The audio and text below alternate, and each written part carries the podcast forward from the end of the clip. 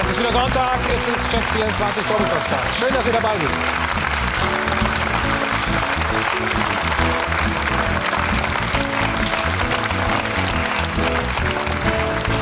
Vierter Spieltag in der Fußball-Bundesliga und dieser verwandelte Elfmeter von Forsberg trifft die Bayern mitten ins Herz. Riesenjubel dagegen bei RB Leipzig. 1 zu 1 gegen den deutschen Meister und damit sind sie weiterhin Tabellenführer. Auch Dortmund kommt gut aus der Länderspielpause. Die eingebaute Torgarantie. Paco Alcázar schlägt wieder zu. Stört eigentlich nur das Gerede um den Trainer, um Lucien Favre. Auch in Frankfurt ist die Stimmung nicht ganz so gut. Gestern eine knappe Niederlage beim Angstgegner in Augsburg. Warum es schief lief, das erzählt uns gleich der Sportvorstand persönlich. Und außerdem freue ich mich auf einen, der länger nicht bei uns war. Er macht gerade seinen Trainerschein in Wales. Hier sind Freddy Bobic und Michael Ballack.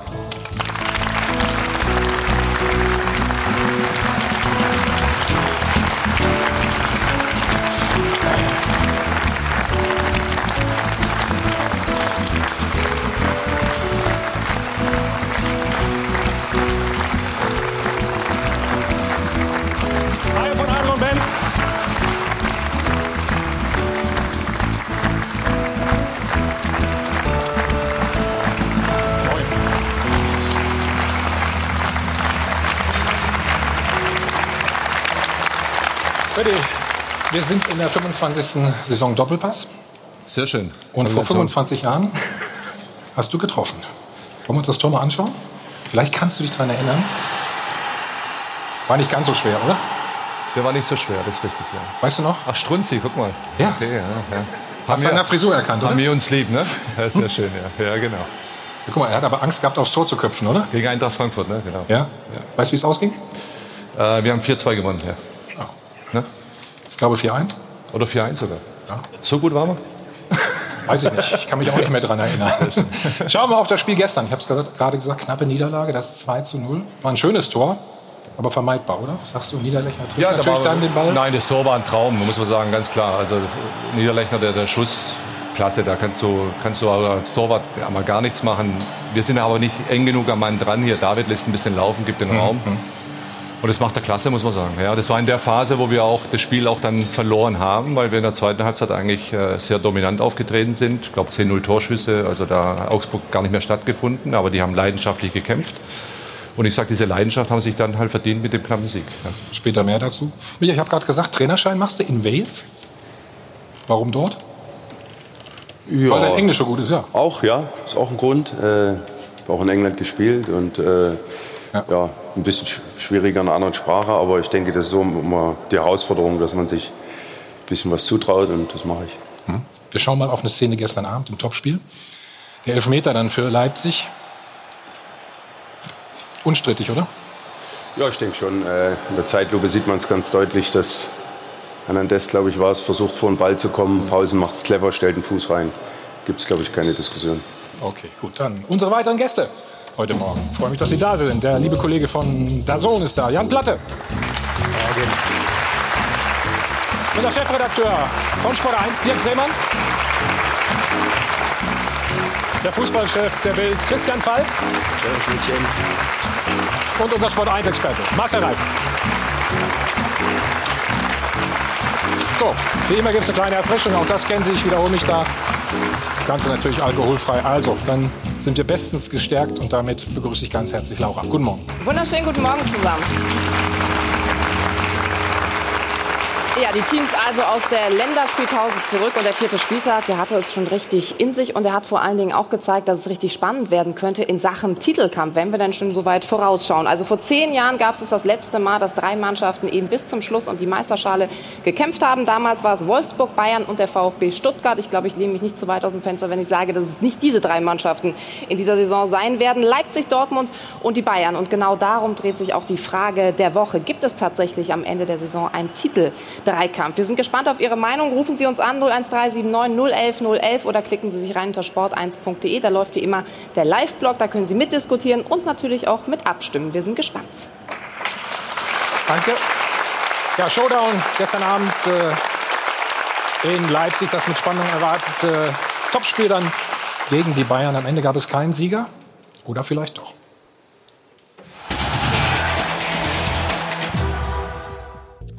Eitel Sonnenschein auf der Tribüne. Die Bayern-Bosse bestens gelaunt, denn nach Müllers Balleroberung in der dritten Minute und dem guten Pass auf den gnadenlosen Lewandowski schien der Drops ja schon gelutscht zu sein. Einfach großartig, diese Bayern. Hilflos und gar nicht gut gelaunt die Leipziger. Erst Hernandez völlig unnötiges Elfmetergeschenk verschaffte dem alten und neuen Tabellenführer so etwas wie Glückseligkeit. Wir müssen hier mit einem 2-3-0 in die Pause gehen und äh, dann spielen wir das hier runter. Was aus Bayern-Sicht ein Betriebsunfall hätte bleiben sollen, wurde zum Wendepunkt in einem bis dato einseitigen Spiel. Denn als Kovac-Trainerkollege Nagelsmann in Halbzeit 2 mit Dämme auf Viererkette umstellte und mit zwei Sechsern mehr nach vorne verteidigen ließ, verloren die Münchner die Kontrolle und erlangten sie nicht wirklich wieder. Dass nach Seitenwechsel keine Tore mehr fielen, lag aber vor allem an den zwei großartigen Torhütern. 1-1 also im Spitzenspiel. Ein Unentschieden, das dennoch ganz klar einen gefühlten Sieger hatte. Oder hatte da einfach jemand Sonnenschein und gute Laune ausgeknipst? Andererseits habe die Mannschaft unter ihm noch nie eine so gute erste Hälfte gespielt. Das sagte Nico Kovac.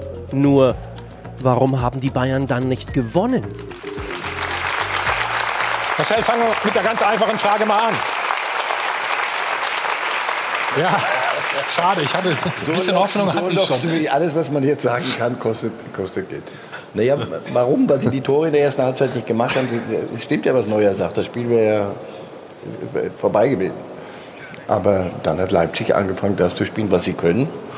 Und das äh, ist, ist gut genug, um, um da oben mitzuspielen. Die zweite Halbzeit, äh, es gab noch einen Sieger. Du kannst als, als Bundesliga wieder sagen, guck mal, bei uns in der Spitze, man darf sich doch auch irgendwo anders sehen lassen mit solchen Spielen. Das war ein. Warum zeigst du auf Michael? Ja, England, das war in der zweiten Halb Premier League. Das war in der zweiten Halbzeit ein richtig, richtig gutes Fußballspiel. Richtig. Ein Topspiel, wie ich es lange nicht, nicht gesehen habe, zweite Halbzeit. Super. Aber eigentlich hat man noch gedacht, was ist in der Halbzeit passiert, ne? in der Kabine der Bayern, oder?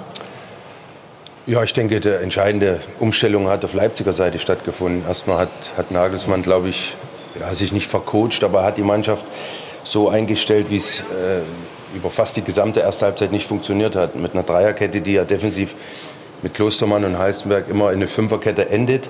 Und somit hatten sie überhaupt keinen Zugriff. Sie waren passiv, sie standen vorne zwei, dahinter zwei. Also die Bayern haben eigentlich freilaufend Decken über, über das gesamte Feld gespielt.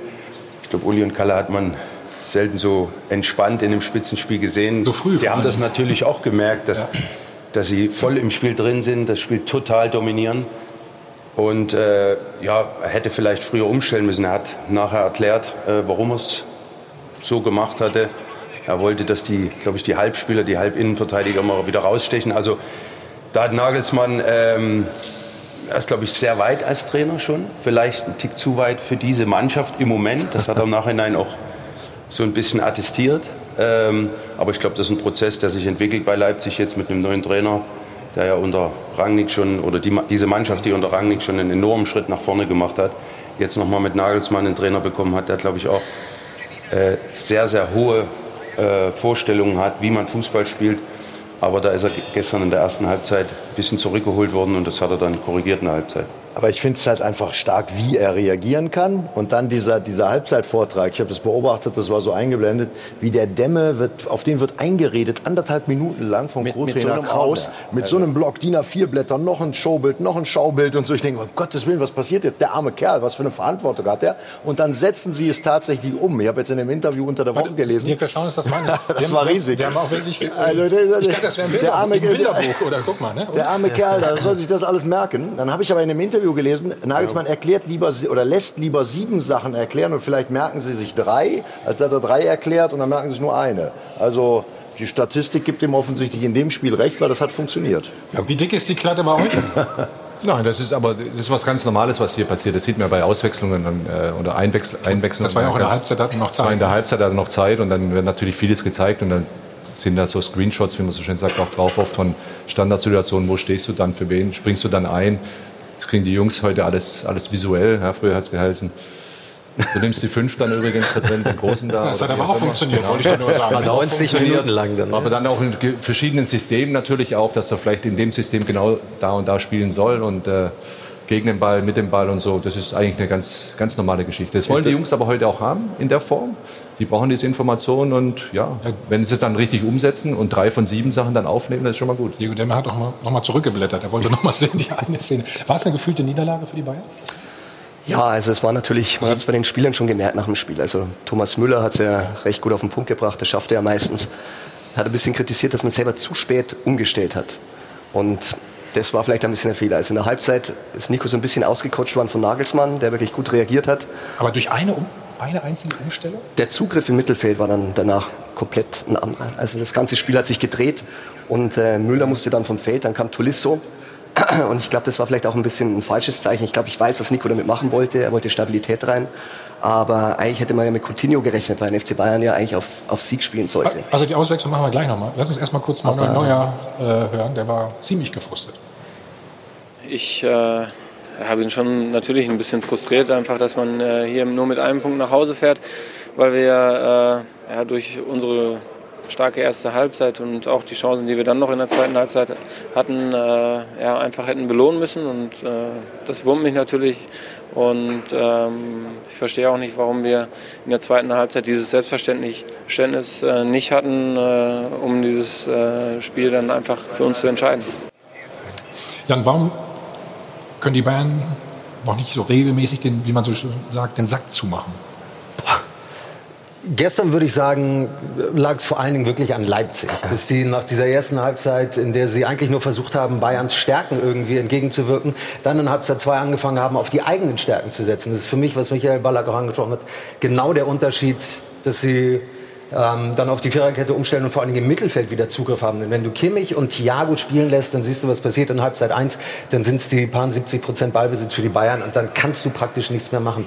Warum sie den Sack nicht zumachen können, also in letzter Zeit hat es ja eigentlich ganz gut funktioniert in dieser Saison in der Bundesliga sich hier und da ein bisschen schwer getan. Klar, der Auftakt gegen Hertha ist nicht so erfolgreich gewesen, aber grundsätzlich würde ich sagen, haben sie jetzt noch kein Problem, äh, Spiele nicht wirklich zumachen zu können. Es war halt ein super Gegner, es war ein super Spiel und Leipzig, ja, hat auch das Selbstvertrauen, um dann in der zweiten Halbzeit genau anders zu reagieren als eben in der schlechten ersten. Wir müssen schon noch ein bisschen fair sein. Also wir sagen, warum, warum, kam nicht, warum, nicht, warum nicht Coutinho? Na, warum nicht Coutinho? Weil der am Donnerstag nach der, nach der Ehrenreise, sie sind ja noch in Amerika, 20.000 Kilometer. zwischen Miami und Los Angeles rumgeturnt. Plus, der ist er selber noch gar nicht so weit in Topform. Plus, er ist neu. Also das, die, die Bayern sind noch lange. Wir haben immer gesagt, Umbruch, Umbruch, jetzt passiert. Also das dauert. Die sind leider gestern für Sie aus Ihrer Sicht auf einen Gegner getroffen, der schon verdammt weit ist. Ich habe mich auch gewundert, wie schnell die Mannschaft Nagelsmann akzeptiert hat und, und annimmt und wie, wie, wie das passt, das ist schon noch was anderes. Also der dreht die Nummer noch, noch mal zwei Schräubchen höher als, als selbst Rangnick. Aber das funktioniert dort schon. Auf so einen Gegner sind die in der zweiten Halbzeit gestern getroffen und dann ist es dann schwer. Coutinho reinbringen und was. Und wir alle gucken und sagen, so, jetzt macht aber Coutinho hier mit drei Fallrückziehern das Ding zu. Naja, in zwei Minuten zu- ist das auch ein bisschen schwierig. Ne? Es ist zu früh. Es ist, die sind doch noch nicht so weit. Gestern hast du es in der zweiten Halbzeit gesehen, wenn ein Gegner das spielt, was er kann und Leipzig kann eine Menge, dann sind sie nicht so, dass sie ihn aus dem Stadion schießen. Das ist ja auch über Coutinho, wenn sie einfach ihre zwei, drei Tore mehr machen in Halbzeit 1 und es wäre möglich gewesen. Aber Die nochmal, ja, Leipzig-Spiele muss sind ja ja nicht, die, die wir erwarten. aber du musst ja nicht über Continuo jetzt reden. Das Nee. ist ja richtig und das Genau. sagst du vollkommen richtig. Der kommt, kommt aus Nordamerika dann am Donnerstag oder Donnerstag kam der. Der kam jetzt total übermüdet eigentlich zurück normalerweise. Das, du, Aber kannst ja nicht, du kannst ja nicht, du kannst ja nicht von einem Spieler dann erwarten, dass er dann zwei Tage später aber so tausendprozentig funktioniert vielleicht und dann braucht er auch seine Zeit auch erstmal reinzukommen. Das ist ein Top-Fußballer, da werden wir noch viel Spaß haben. Ja. Da bin ich ganz sicher in der Liga, weil der kann richtig was. Ja. Aber gib dem, mal, gib dem mal ein bisschen Luft zum Durchschnaufen und die Bayern haben ja einen guten Kader. Es ist ja nicht so, dass jetzt äh, diese Einwechslung oder zu späte vielleicht Einwechslung für den einen oder anderen äh, jetzt der Grund war, dass man es Ja, aber die einspielt. Frage ist, muss ich ihn dann überhaupt noch einwechseln? In der 88. Oh, ich denke, das ist, äh, das muss Nico entscheiden. Also äh, dafür ist er zuständig. Das hat er entschieden. Ja, aber das war jetzt Aber es ist nicht der Grund des 1-1. Spiel, spielentscheidend. Das ist nicht der Grund des 1-1. Das ist doch ganz einfach. Genau, die Bayern denke- müssen, müssen eigentlich normalerweise dieses Spiel hat gewinnen. damit nichts zu tun, Mit, mit, ich bei zwei, dir. mit 2-3-0. Aber ich- Normalerweise müssten sie vorne liegen. Dann wäre das Ding eigentlich auch durch gewesen. Aber in der Bundesliga ist es so, wenn du gegen eine Top-Mannschaft wie RB Leipzig spielst, und die haben eine Top-Mannschaft, muss man ganz klar sagen. Deswegen die zweite Halbzeit war wirklich à la Bonheur. Das war wirklich, hat Spaß gemacht zuzuschauen. Dann, dann muss man dann werden diese, diese Dinge dann auch mal ausgenutzt vom Gegner. Ist doch ganz ich klar. Denke, auch ich denke, es erinnert mich so ein bisschen an das Spiel letztes Jahr in Dortmund, äh, wo Bayern gespielt hat. Aber Nico hat gesagt, das war die beste Halbzeit. Ich fand das letztes Jahr in Dortmund mindestens genauso gut. Ja. Lustigerweise Aufführung ja. durch Lewandowski. Dann passiert ein Elfmeter. Aber selbst die Bayern schaffen es auch nicht mehr 90 Minuten so zu dominieren, bei so Top-Begegnungen, weil auch die anderen Mannschaften besser Ja, aber das ist so. Ja. früher hätte, hätte Bayern da wirklich äh, sich nicht so leicht verwirren lassen. Also die waren dann eine halbe Stunde ja in Leipzig ja nicht mehr auf dem Platz. Ah. Und dann hat das Spiel wieder Fahrt aufgenommen. Aber das ist so ein bisschen der Unterschied. Und ich glaube, ich glaube, das war bei Kovac ja auch so ein bisschen drin, so hinten drin, bloß jetzt nicht verlieren. Es gab zum Schluss noch eine nette Szene, wo Boateng bei dem letzten Eckball dann nach vorne ging und Nico hat ihn immer nach hinten navigiert. Da hast du schon gemerkt, so ein Teil der Mannschaft wollte unbedingt noch gewinnen, aber ein Teil wollte er doch auf gar keinen Fall verlieren. Und das war so ein bisschen im Spiel in der zweiten Halbzeit zu merken. Also ich denke, die Bayern haben äh, durch, durch die Abgänge von Ribéry und, und Robben einmal ein großes Thema. Wie, können die, wie kann Coman und vor allen Dingen auch Gnabry diese Qualität auffangen? Das war immer über viele, viele Jahre eine, eine große Stärke des FC Bayern, dass diese Spieler diese 1-1-Situation, diese Qualität hatten, diese überragende Qualität, um diese engen Spiele dann auch zu entscheiden. Und dann denke ich, kommt noch was dazu, das ein, ein ganz entscheidender Faktor, dass Kimmich ins Mittelfeld rückt, für mich. Weil Kimmich ist für mich in der letzten Reihe ein Spielgestalter. Das war er über viele, viele Monate. Er hat dort überragend gespielt, meiner Meinung nach. Und das ist immer wichtig, dass du in jeder Reihe, in der Viererkette, im Mittelfeld und auch nach vorne hin natürlich Spieler hast, die dominant sind, ja, die Fußball spielen, damit die Bayern auch ihr Spiel durchdrücken können.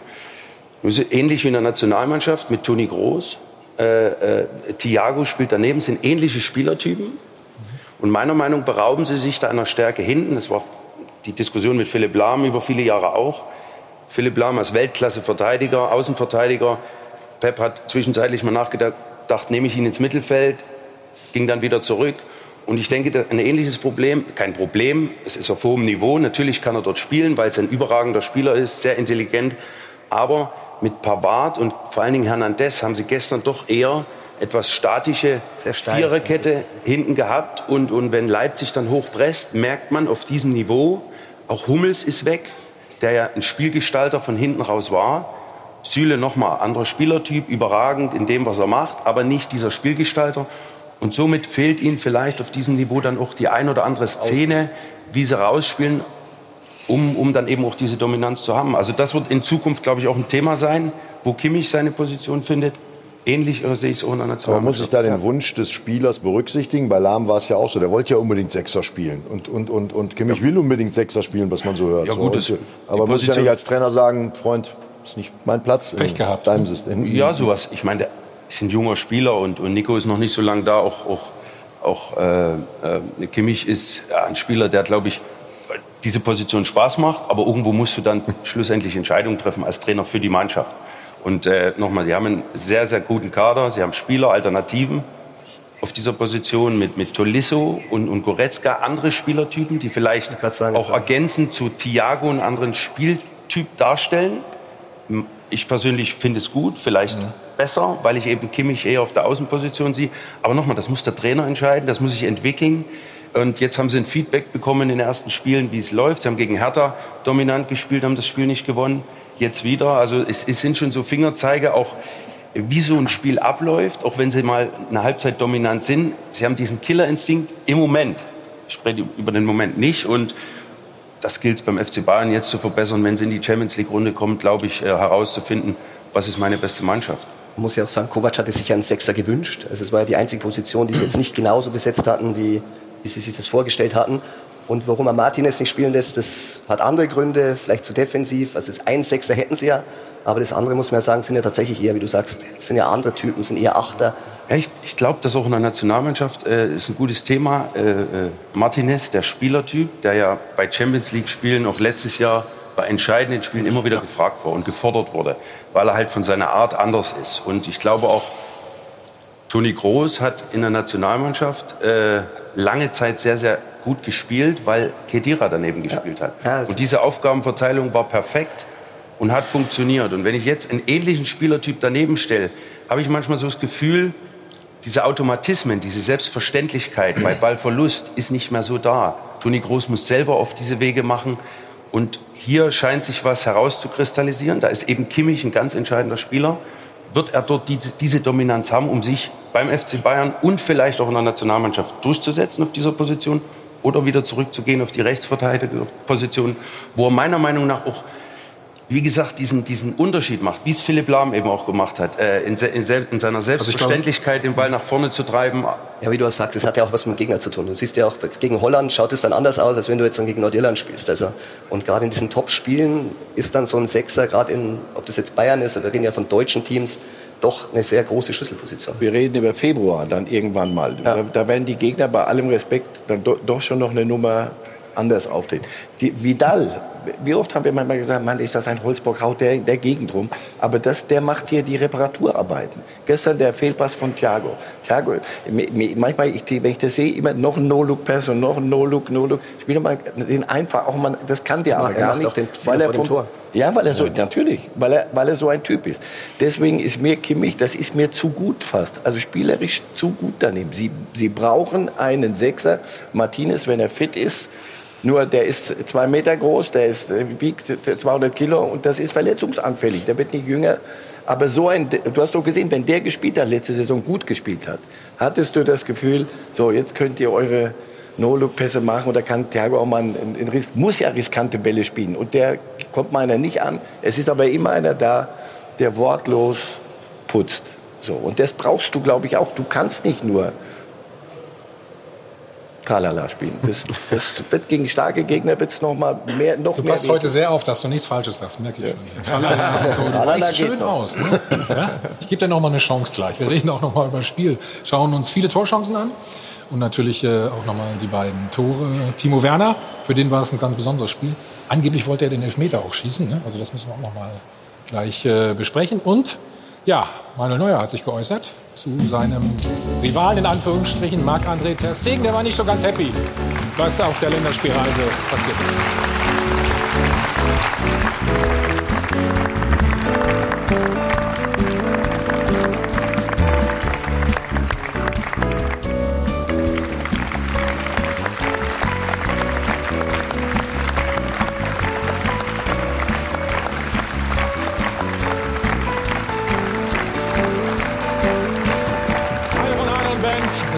Dem Hotel am Münchner Flughafen beim Check 24 Doppelpass. Also Topspiel gestern Abend Leipzig gegen Bayern 1-1. Die Bayern sind ganz früh in Führung gegangen. Michael, da hat Leipzig ja. einen Augenblick. Äh, ja. Müller macht das sehr gut. Thomas ja. Müller macht das super. Sieht ihn natürlich. Äh, Lewandowski startet natürlich wieder perfekt. Ich meine, hat das Timing, er weiß genau, er bewegt sich an der Abseitslinie. Ähm, sind sie kalt erwischt worden früher. Was machen die Bayern, wenn er mal nicht trifft? Äh, muss ein anderer treffen. äh, ist natürlich in Topform. I mean, äh, ja, es geht, wenn es um Vertragsverhandlungen geht, scheinen die Spieler aufzublühen. Zumindest die guten. Sprichst du aus eigener Erfahrung? Oder? Ja, auch. Ich meine, wer die Qualität hat, der kann sie dann auch mal auf dem Platz zeigen und er hat sie definitiv. Ne? War erfreulicherweise mal wieder eine richtig starke Szene von Thomas Müller, wie ich fand, weil diesen Zweikampf so zu spielen, so abzulaufen in seinen Nationalmannschaftsnachfolger, nicht auf seiner Position, aber der jetzt da mitspielen darf. Jogi Löw war auf der Tribüne. Der Jogi war auf der Tribüne. Also das war, das war ein Generationskonflikt, der da stattfand. Und äh, das hat er riesig gemacht. Leider hat er aber dann die Form nicht durchs Spiel getragen, ehrlich gesagt. Danach ist er ein bisschen abgetaucht. Dann gab es einen Aufreger. Ne? Es gab erst elf Meter. Freddy, deine Einschätzung dazu, zu dem das war ja keiner, ne? Er wurde zurückgenommen, ja. Hast recht. Hernandez hier gegen Sabitzer. Ah, jetzt ist Also er Sehr gut, erst ne? gibt er natürlich, und dafür haben wir den Videobeweis ja da, ne, dass wir noch mal drauf schauen können. Das ist das Gute. Ist es denn die richtige Entscheidung? Ja, ist eine richtige ja, Definitiv. Manchmal funktioniert es dann doch gut. Das ist eine richtige Entscheidung. Also hätte ich, jetzt, hätte ich jetzt nie und nimmer Elfmeter gegeben. Ja. Ja. Also ein Abwehrspieler muss dann doch schon noch, äh, dem muss erlaubt sein, gehen, ne? irgendetwas zu machen, außer, außer sich irgendwo auf zu Das war eine falsche Wahrnehmung vom Schiedsrichter. Macht der vielleicht stand er auch schlechter in der Situation, ja. äh, aber das sind Fehler, die passieren können. Da hätte früher halt Elfmeter gegeben, dann wäre es ein Elfmeter gewesen, aber nimmt er den auch zurück. Alles richtig. Da war schon eine hohe Dynamik in der Situation und das ja. siehst du dann nicht so schnell und dafür genau. gibt es das Ding. Und äh, genau. wenn das so funktioniert. Ja. Dann gab es sechs Minuten später den Elfmeter dann für Leipzig in der Nachspielzeit der ersten Halbzeit? Michael hat eben schon gesagt, kann man geben, ne? Ja, erstmal der Fehlpass natürlich von Thiago oder Ja, einfacher ne? Fehlpass. Und äh, ja, ist ein bisschen übermotiviert, Hernandez. Da vorne Ball zu kommen auf der Außenbahn. Er verlässt die Innenbahn, war eigentlich überhaupt keine Notwendigkeit. Vielleicht stand er nicht perfekt, aber ist ja ein erfahrener Spieler und normalerweise Eigentlich passiert in der Situation ja passieren. nichts, oder? Eben. Weil, aber Paulsen als, macht das auch nicht schlecht, Als ne? Stürmer macht er Oder? das, Yusuf Pauls macht das Weltklasse. Und das macht er richtig gut. Und das ist legitim, was er da macht. Ja? Mhm. Dass er den Körper stellt, das super davor, das, das Bein davor. Der Kollege äh, Hernandez tut da halt ein bisschen mit zum hohem Tempo da, da reinrauschen ne, in das Thema und dann ist vorbei. Der hat schon einige Erfahrungen, na klar, obwohl er ja auch 23 erst ist, aber das war jetzt in den letzten Jahren bei Atletico auch immer so ein bisschen mit eingepreist bei ihm. Dieses Wilde, das war, glaube ich, auch ein Grund, warum die Bayern ihn neben seiner Flexibilität, Innenverteidiger, Linksverteidiger, geholt haben. Aber es gab auch ein paar Szenen in Spanien in den letzten Jahren, ein paar gelb-rote Karten, wo du dachtest, muss das sein. Aber das gehört einfach zu seiner Spielweise. Und deswegen hat Karl-Heinz Rummenigge, glaube ich, auch bei der Präsentation gesagt, gegen so einen hätte er nicht gerne gespielt, allein aufgrund der Körperlichkeit und manchmal überdreht er ein bisschen. Und das war natürlich denkbar ungünstiger Zeitpunkt auch, ähm, denn das hat Leipzig natürlich auch wieder richtig reingebracht.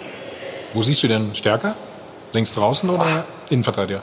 Also ich sehe ihn auf links eigentlich stärker, weil mir auch die Aber Weltmeisterschaft noch so ein bisschen hängen geblieben ist, wo er überragend gespielt hat. Jedes Länderspiel für Frankreich hat er auf der Linksverteidigerposition gemacht. Hat, glaube ich, so 110 Spiele für Atletico gemacht und genau halbe, halbe Innenverteidigung und ähm, dann auf Außen. Da ist er auch so ein bisschen hin und her gereicht worden. Da gab es andere, die zentral immer verteidigt haben, mit äh, einem Godin, einem Savic, einem Jiménez. Also da war er nicht komplett erste Wahl bei Diego Simeone. Der kann beides, aber er ist, würde ich sagen, ähm, also Alaba auf, dann auf die Bank, oder? Alaba dann auf die Bank, oder? Man kann sagen, so Alaba. Nö, nö, nö, das, muss, das, da Ja, bin ich das aber, da, das muss dann ein wieder Nico entscheiden, wie du ist auch ein Sechser, gesagt Alaba. hast. Alaba will Alaba- 10 spielen. Zehn. Du, die Bayern haben ihn als Innenverteidiger geholt, da haben sie ja kein Hehl draus gemacht, aber sie haben ähnliches Geld gezahlt wie Liverpool auch einst für Virgil van Dijk, aber sie kriegen natürlich noch keinen so fertigen Innenverteidiger. Ich bin gespannt auf die großen Duelle. Jetzt haben wir das erste große gesehen gegen Leipzig mit seinem Fehler zugegebenermaßen als Linksverteidiger, der dann eindrückt. Aber mal gucken, wie er es in der Innenverteidigung macht, dann auch in der Champions League. Was mich als Linksverteidiger ein bisschen überrascht hat, also Alaba macht ja wirklich sehr, sehr viel für die Offensive. Ja. Da kam gestern schon sehr, sehr wenig. Er hatte auch viele Fehlpässe drin, viel Unsicherheiten. Also ich glaube, dass er in der Innenverteidigung schon besser aufgehoben Und das passt ja gerade auch wieder zu dem, was Michael vorhin schon gesagt hat. Also mit Kimmich hast du jemanden, wenn du ihn auf rechts stellst, der dir die Seite traumhaft bespielt, der ein gutes Balancegefühl hat, defensive, offensive, Nach vorne vor allem. unfassbar viele gute Flanken schlägt, wie viele Tore bereitet er vor. Und mit Alaba ist genau das Gleiche. Also das ist die eingespielte Außenverteidigung, die ich definitiv auch gerade stärker finde als Pavard rechts, Hernandez links.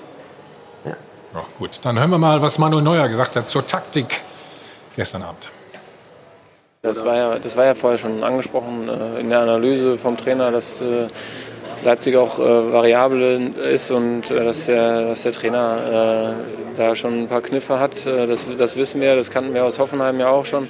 Und äh, da müssen wir natürlich auch clever sein und äh, natürlich kann man von außen was, was sagen, aber das, war, das sehen wir dann natürlich auch auf dem Platz und müssen darauf reagieren und uns einfach besser positionieren. Ja. Wen meint er denn damit? Der Nebensatz war für mich, da kann er ja auch von außen was sagen. Kam offensichtlich nichts. Er hört mal auf mit dem ganzen äh, Nico Kovac-Schelterei da hier. Äh, Ah, das, ich kann es ja schon nicht mehr hören. Ähm, und ich will jetzt auch nicht den Anwalt für ihn spielen. Das können die Spieler unter, unter sich auch manchmal hinkriegen. Es ist auch gar kein Problem. Wir reden hier von einer Riesenmannschaft. Riesenqualität, alles Nationalspieler. Ja, er sagt es ja richtig. Manuel sagt es ja richtig. Ja. Nur hier der Kommentar war falsch. Ja, das sind immer wieder diese Zwischensätze. Wieso, weil der Trainer nicht eingreifen muss in der zweiten der Halbzeit? er eine greift doch, der hat doch, der hat da mit Sicherheit angegriffen. Mit Sicherheit hat er angegriffen und sicherlich hat er von außen auch was gesagt. Da bin ich mir sicher. Aber auch die Spieler müssen erkennen, mit dieser hohen Qualität, dass da eine Umstellung stattgefunden haben, wie sie darauf zu reagieren haben. Ja, wir reden jetzt hier nicht von einer Kreisligatruppe hier. Ja, ja. Und äh, dementsprechend sind auch die Spieler da auch mitgefordert. Und ich bin mir sicher, dass der Trainer da auch das eine oder andere gesagt hat von außen und versucht hat zu steuern. Wobei Ja. Kovac hat ja auch reagiert, das muss man ja sagen. Mit Tolisso hat er ja dann, dann hat sich das Spiel wieder gedreht. Also nach der Halbzeit muss man sagen, hatte Bayern dann wirklich keinen Zugriff. Und mit Tolisso hat er es ja dann wieder im Mittelfeld hinbekommen. Ja, kann man jetzt sehen, wie man will. Man sagt, war natürlich die sichere Variante. Aber Bayern kam dadurch natürlich auch wieder ins Spiel rein. Also ich sehe das bei Bayern jetzt nicht so äh, wichtig, ob sie jetzt 4-4-2, 4-3-3 spielen. Ich denke, die Spieler sind überragend und Bayern ist ja auch dafür bekannt, in den letzten Jahren eigentlich relativ dasselbe System zu spielen. Und ob da jetzt ein Mittelfeldspieler, ich glaube, das ist die einzige äh, Unbekannte mit einem Sechser oder mal zwei, wie jetzt mit, mit Thiago und Kimmich, die eh auf der Höhe spielen und na, im Offensiven davor. Also da verschiebt sich manchmal, je nach Spielertyp, ob Goretzka spielt oder Tolisso oder wer auch immer, äh, ein bisschen was. Aber grundsätzlich, die Viererkette steht. Ich denke, die Interpretationssache ist viel wichtiger beim FC. Wie die Spieler und wer dort auf der Position spielt, dann auch diese Funktion ausführen. Weil die Bayern werden sich jetzt nicht so sehr nach Leipzig richten, genauso wie sie sich vielleicht äh, äh, nicht so sehr nach Dortmund richten. Nach allen anderen schon mal gar nicht. Ne? Da sind sie ein bisschen vorsichtiger, wacher. Aber ich glaube, die Qualität der Spieler, die individuelle Qualität, das hat man gestern auch gesehen, die ist überragend und da haben sie allen Mannschaften was voraus. Ball an und Mitnahme, wie sie sich bewegen im Raum, da ist einfach riesige Qualität da. Und wenn ich dieses Selbstverständnis als Spieler auch habe, dann gucke ich nicht zum Trainer raus und sage, äh, oh, jetzt pressen die was uns mal zehn Minuten, was muss ich jetzt machen? Sondern das ist auf diesem Niveau eigentlich Normalität, dass ich auch als Spieler oder als Mannschaft gegenhalte und eine Antwort finde und dominant auftrete. Da wird mir, da hat Freddy recht, heutzutage manchmal zu viel dem Trainer hingeschoben, jetzt gib mir mal eine Antwort, gib mir mal eine Antwort, gib mir was mit. Also ich glaube, die Spieler heutzutage kriegen viel mehr Lösungsvorschläge wie wir früher, oder? Also einige mehr. Ich meine, Thomas ganz vielleicht, ich weiß nicht, wie es bei dir war, aber ich es war alles äh, etwas ich, überschaubar. Ich habe nie auf den Trainer gehört, du ja. auch nicht, oder? Wenn man nicht ja, ja, komm, ja. Na, während des Spiels, während des Spiels, Freddy. Du, weißt, es ist, du hast ja, ihr habt ja vollkommen recht. Man hört, man hört da einfach nicht. Das muss man selbst entscheiden auf dem Platz. Da kann, er kann eine Hilfestellung geben. Aber ich glaube, der Spielertyp heute generell, er wächst ja, ja auch schon anders auf im, im Jugendbereich. Er äh, wird in, in, Systeme nicht gepresst, aber er lernt viel mehr mhm. im Jugendbereich, glaube ich, wie wir damals. Mhm. Wir haben mehr Freiheiten gehabt. Äh, dieses Systematisieren auf dem Platz, dieses Schematisieren, das, das hat nicht so stattgefunden, zumindest bei mir. Und äh, heute kriegen die Jugendspieler schon viel mehr viel mehr mit. Sie sind früher reifer, in jungen Jahren auch direkt den Sprung in die A-Mannschaft zu schaffen, weil sie einfach sehr, sehr gut vorbereitet werden auf, auf den äh, Profifußball. Aber trotzdem soll ja eine gewisse Selbstständigkeit da sein oder beibehalten bleiben, weil davon profitierst du schlussendlich auch als Mannschaft von den Ribéries, von den Enfants terribles, die dann in den entscheidenden Momenten eben Sachen machen, die nicht an der Tafel ja, stehen. Und, du kannst ihnen natürlich schon eine gewisse Struktur, Grundstruktur mitgehen. Und ich weiß, du hast das ja vorher. Das meine ich ja, die Struktur auch gesagt, bei Bayern ist ja eh klar. Sechser. Aber ja. ich finde, da finde ich, ist noch ein bisschen Spielraum, weil mir hat Bayern immer am besten gefallen, wenn sie mit zwei Sechsern gespielt haben. Haben wir in dieser Saison ja auch schon mal gesehen, wie Coutinho drin war. Die Trippelmannschaft hat so gespielt. Deutschland ist so Weltmeister geworden. Also ich glaube, wenn man das wieder ein bisschen mehr vertieft, glaube ich, und dann, wie du sagst, nach vorne haben sie eh die Spieler für die genialen Momente. So, über eine Personalie müssen wir aber mal reden. Die hat auf der Gegenseite gestern gespielt. Immer perfekt aufgestellt. Die Doppelpassanalyse wird Ihnen präsentiert von Klaus Thaler Alkoholfrei.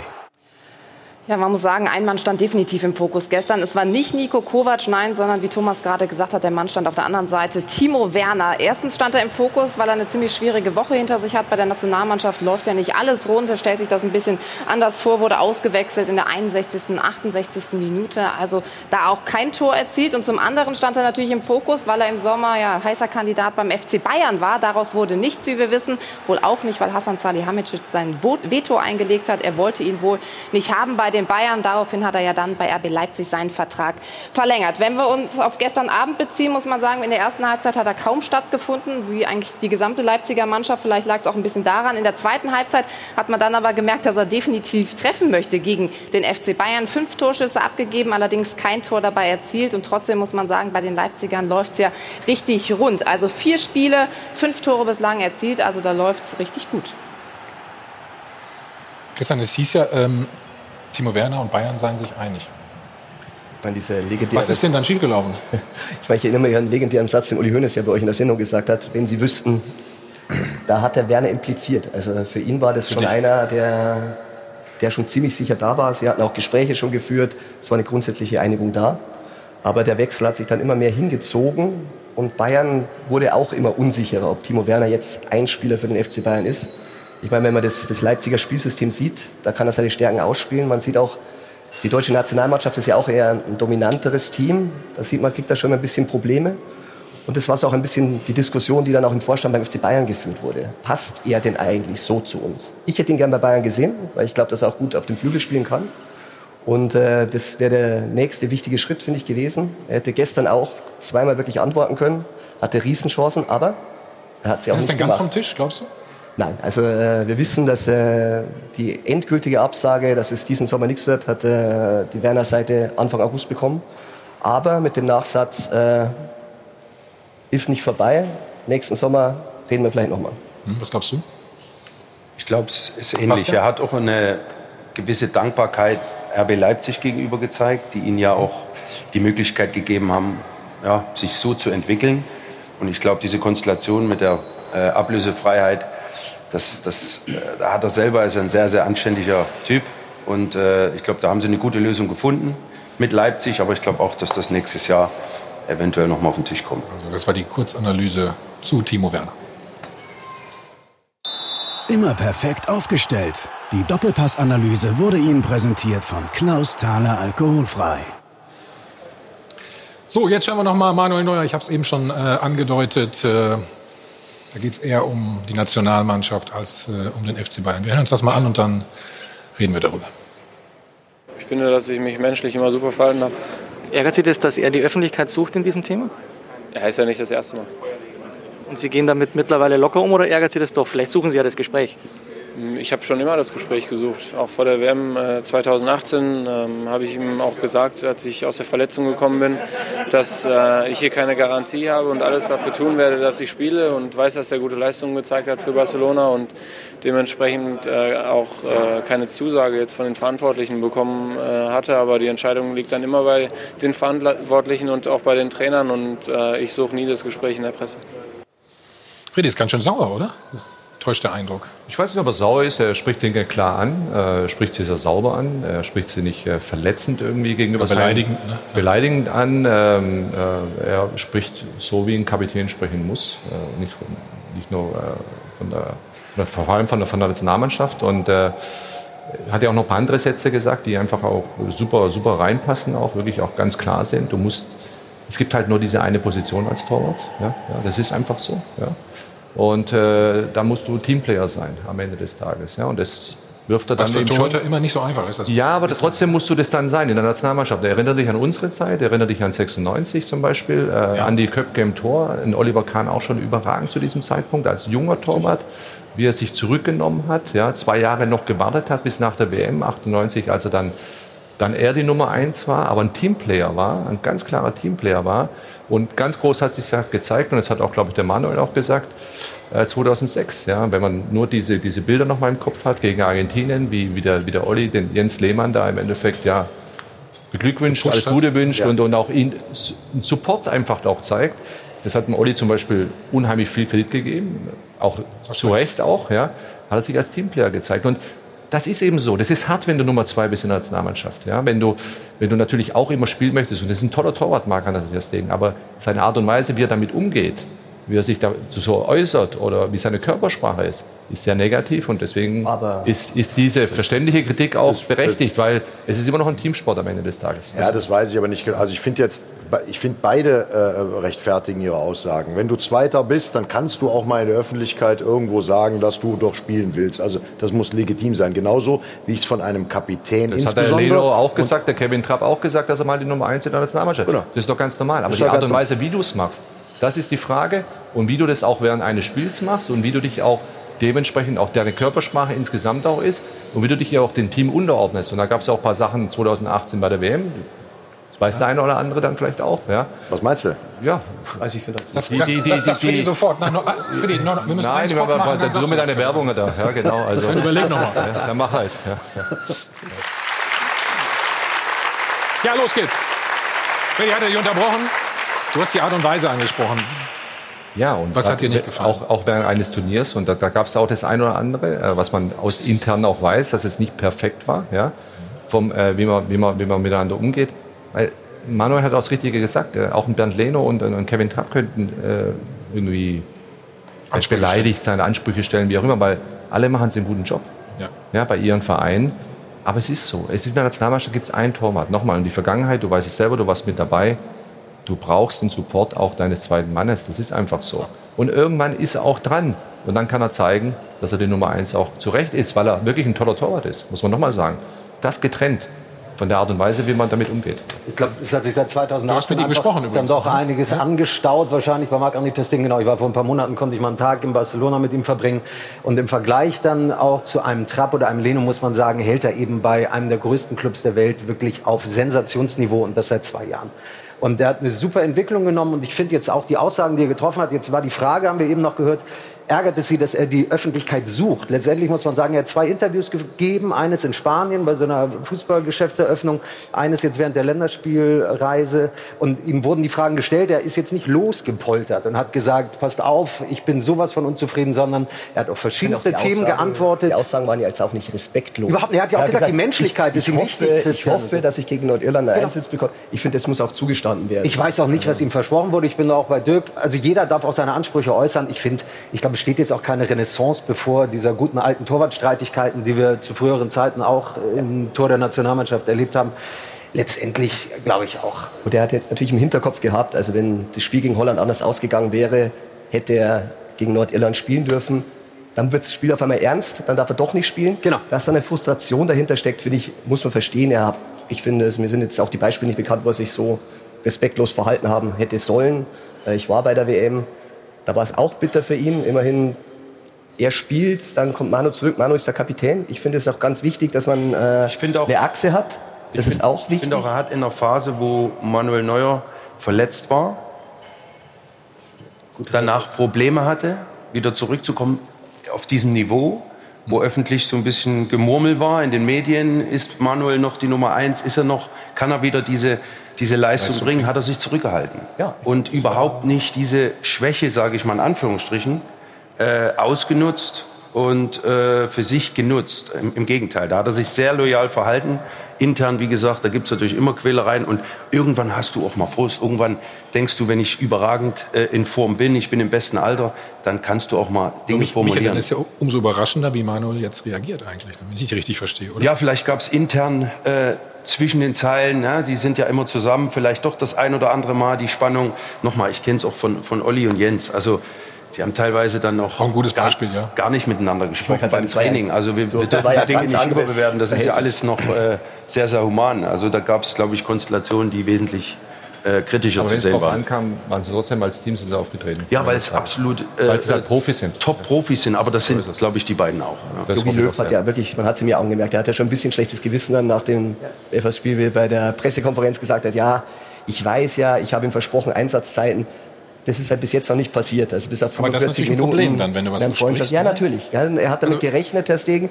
Deshalb würde ich es jetzt auch gar nicht so hoch hängen. Für ihn war es halt hart. Und, und ich finde auch, wie Manuel gestern nach dem, nach dem Spiel, äh, als er darauf angesprochen wurde, reagiert hat, war endlich mal auch, da habe ich diesen, diesen Führungsspieler gesehen, der vielleicht oder noch nicht immer war, ist jetzt 33, glaube ich, ähm, Weltklasse-Torwart über viele, viele Jahre und hätte gewisse Dinge auch in anderer Deutlichkeit schon eher ansprechen können. Hier hat er das gemacht, fand ich sehr, sehr gut. Er hat gesagt, ich bringe einfach gute Leistung. Und es war nicht einfach, glaube ich, für ihn, auch nach dieser kleinen Delle mit dieser Verletzung, glaube ich, die nicht einfach war. Äh, die hat er super verarbeitet und im Moment ist er wieder top. Vielleicht hat ihm auch das Spiel ein bisschen geholfen, weil die 90 Minuten gestern, die waren nun wirklich wieder mal eine Weltklasse-Leistung, wo auch wirklich den Bayern den Punkt noch äh, da behalten hat. Das muss man sagen, hat da zwei, drei überragende Dinger rausgenommen. Und dann hast du vielleicht dann auch das Momentum, wirst gefragt, bist stark, fühlst dich gerade gut und dann Aber es war auch so eine Antwort, letzten Wochen auch die bei der absolut kapitänsgerecht ist, finde ich. Gut, er, hat ja, nicht- er hat ihn ja nicht abgewatscht. Also deswegen nochmal, das, das so wie der, ey, im Moment ist er für mich auch, habe ich das Gefühl, jetzt glaube ich endlich, das ist ein, ein Kapitän. Also dem glaube ich das alles, so wie der auftritt. Jetzt musst du noch dazu sagen, gestern das Spiel, also einerseits war er gut, aber das Ergebnis, das war ja direkt nach dem Spiel, also dem, dem, der hatte richtig eine Menge in sich. Und ich finde nicht, dass er, dass er das Ding, das kannst du auch noch anders abwatschen von oben. Bei, bei Kahn und Lehmann war ja, das waren ja unterschiedliche Torhüter. Der Stegen und, und Neuer ist ja nicht so, dass du sagst, wir müssen jetzt mal eine neue Art Torwartspiel einführen. Also der, der Stegen kann nicht von sich behaupten, ich bin der bessere Fußballer und all diese Dinge. Er hat das Pech, dass er Uli Stein gab das früher mit Schumann. Der hat das Pech, dass er so eine Granate vor sich hat. Und das, So. das, das ist so. Nach uns ADAC GT Masters. Patrick Simon gibt Ihnen schon mal erste Einblicke.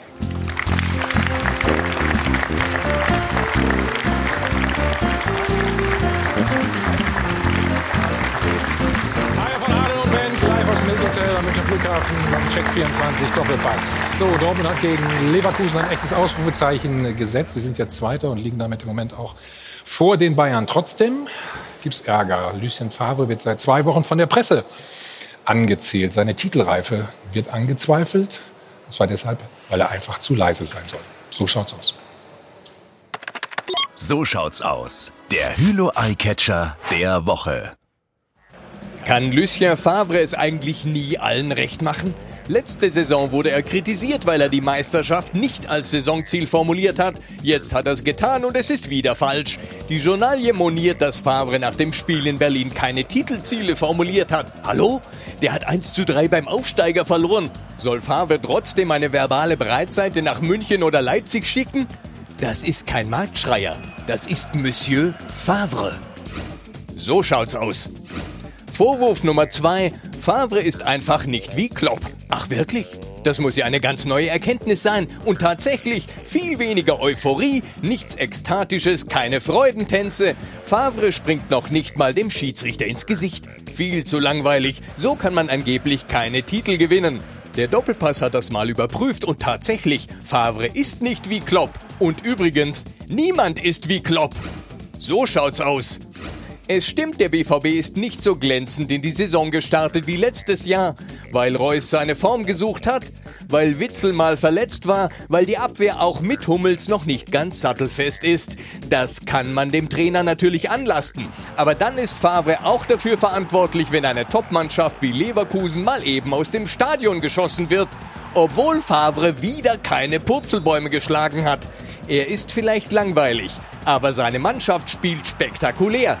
Wir glauben, Favre kann Titel, auch wenn er es nicht jede Woche lautstark formuliert. So schaut's aus. Das war So schaut's aus. Der Hülo Eyecatcher der Woche. Marcel, du kennst ihn, glaube ich, auch ganz gut, ne? kann man sagen. Ja, ich, kenne, ich, ich lebe ja in der Schweiz und, und verfolge den Schweizer Fußball. Er, er ist ja Schweizer und ist dort Meister geworden. Und, er hat sich nicht verändert. Also das, deswegen Das steht- wundert das es mich auch, immer, ja. wenn, wenn man dann immer wieder was Neues rausholt. Der, der, mir hat der Beitrag gut gefallen, weil es ist in der Tat so. Wenn du Favre holst, das, du kannst ja bei Eberl, kannst du zum Beispiel Gladbach anrufen, wie ist der so? Du kannst bei Hertha anrufen, Genau. wie ist der so? Sie werden dir alle sagen, oh, Das wenn du von dem mehr, willst, dass er, dass er jetzt durch, durch einen brennenden Reifen springt, er wird es nicht machen. Vergiss es einfach. So, die Frage ist doch nur, in der entscheidenden Phase der Saison ist er dann nicht wild genug. Aber auch das, er wird es nicht ändern. Die, gestern, wenn du das siehst, wie die, wie die Mannschaft spielt, mir ist das auch ein bisschen zu viel manchmal. Also äh, Was formulierst du jetzt einen Meisterschaftsanspruch oder nicht? Am besten formulierst du es, bei mir aus zahle ich. Wenn du gestern Gerne. mit, mit einem Gegner wie Leverkusen am Ende äh, die, die, die zu Hackfleisch machst, weil, weil sie richtig gut Fußball gespielt haben. So, das liegt, könnte auch ein bisschen am Trainer liegen, also, wenn sie so gut spielen. Ist es ungerecht, was wir machen? Freddy, ja, ne? Bisschen? Die Medien meine weil, ich jetzt. ja, und ja, aber weil das sind Fußballlehrer.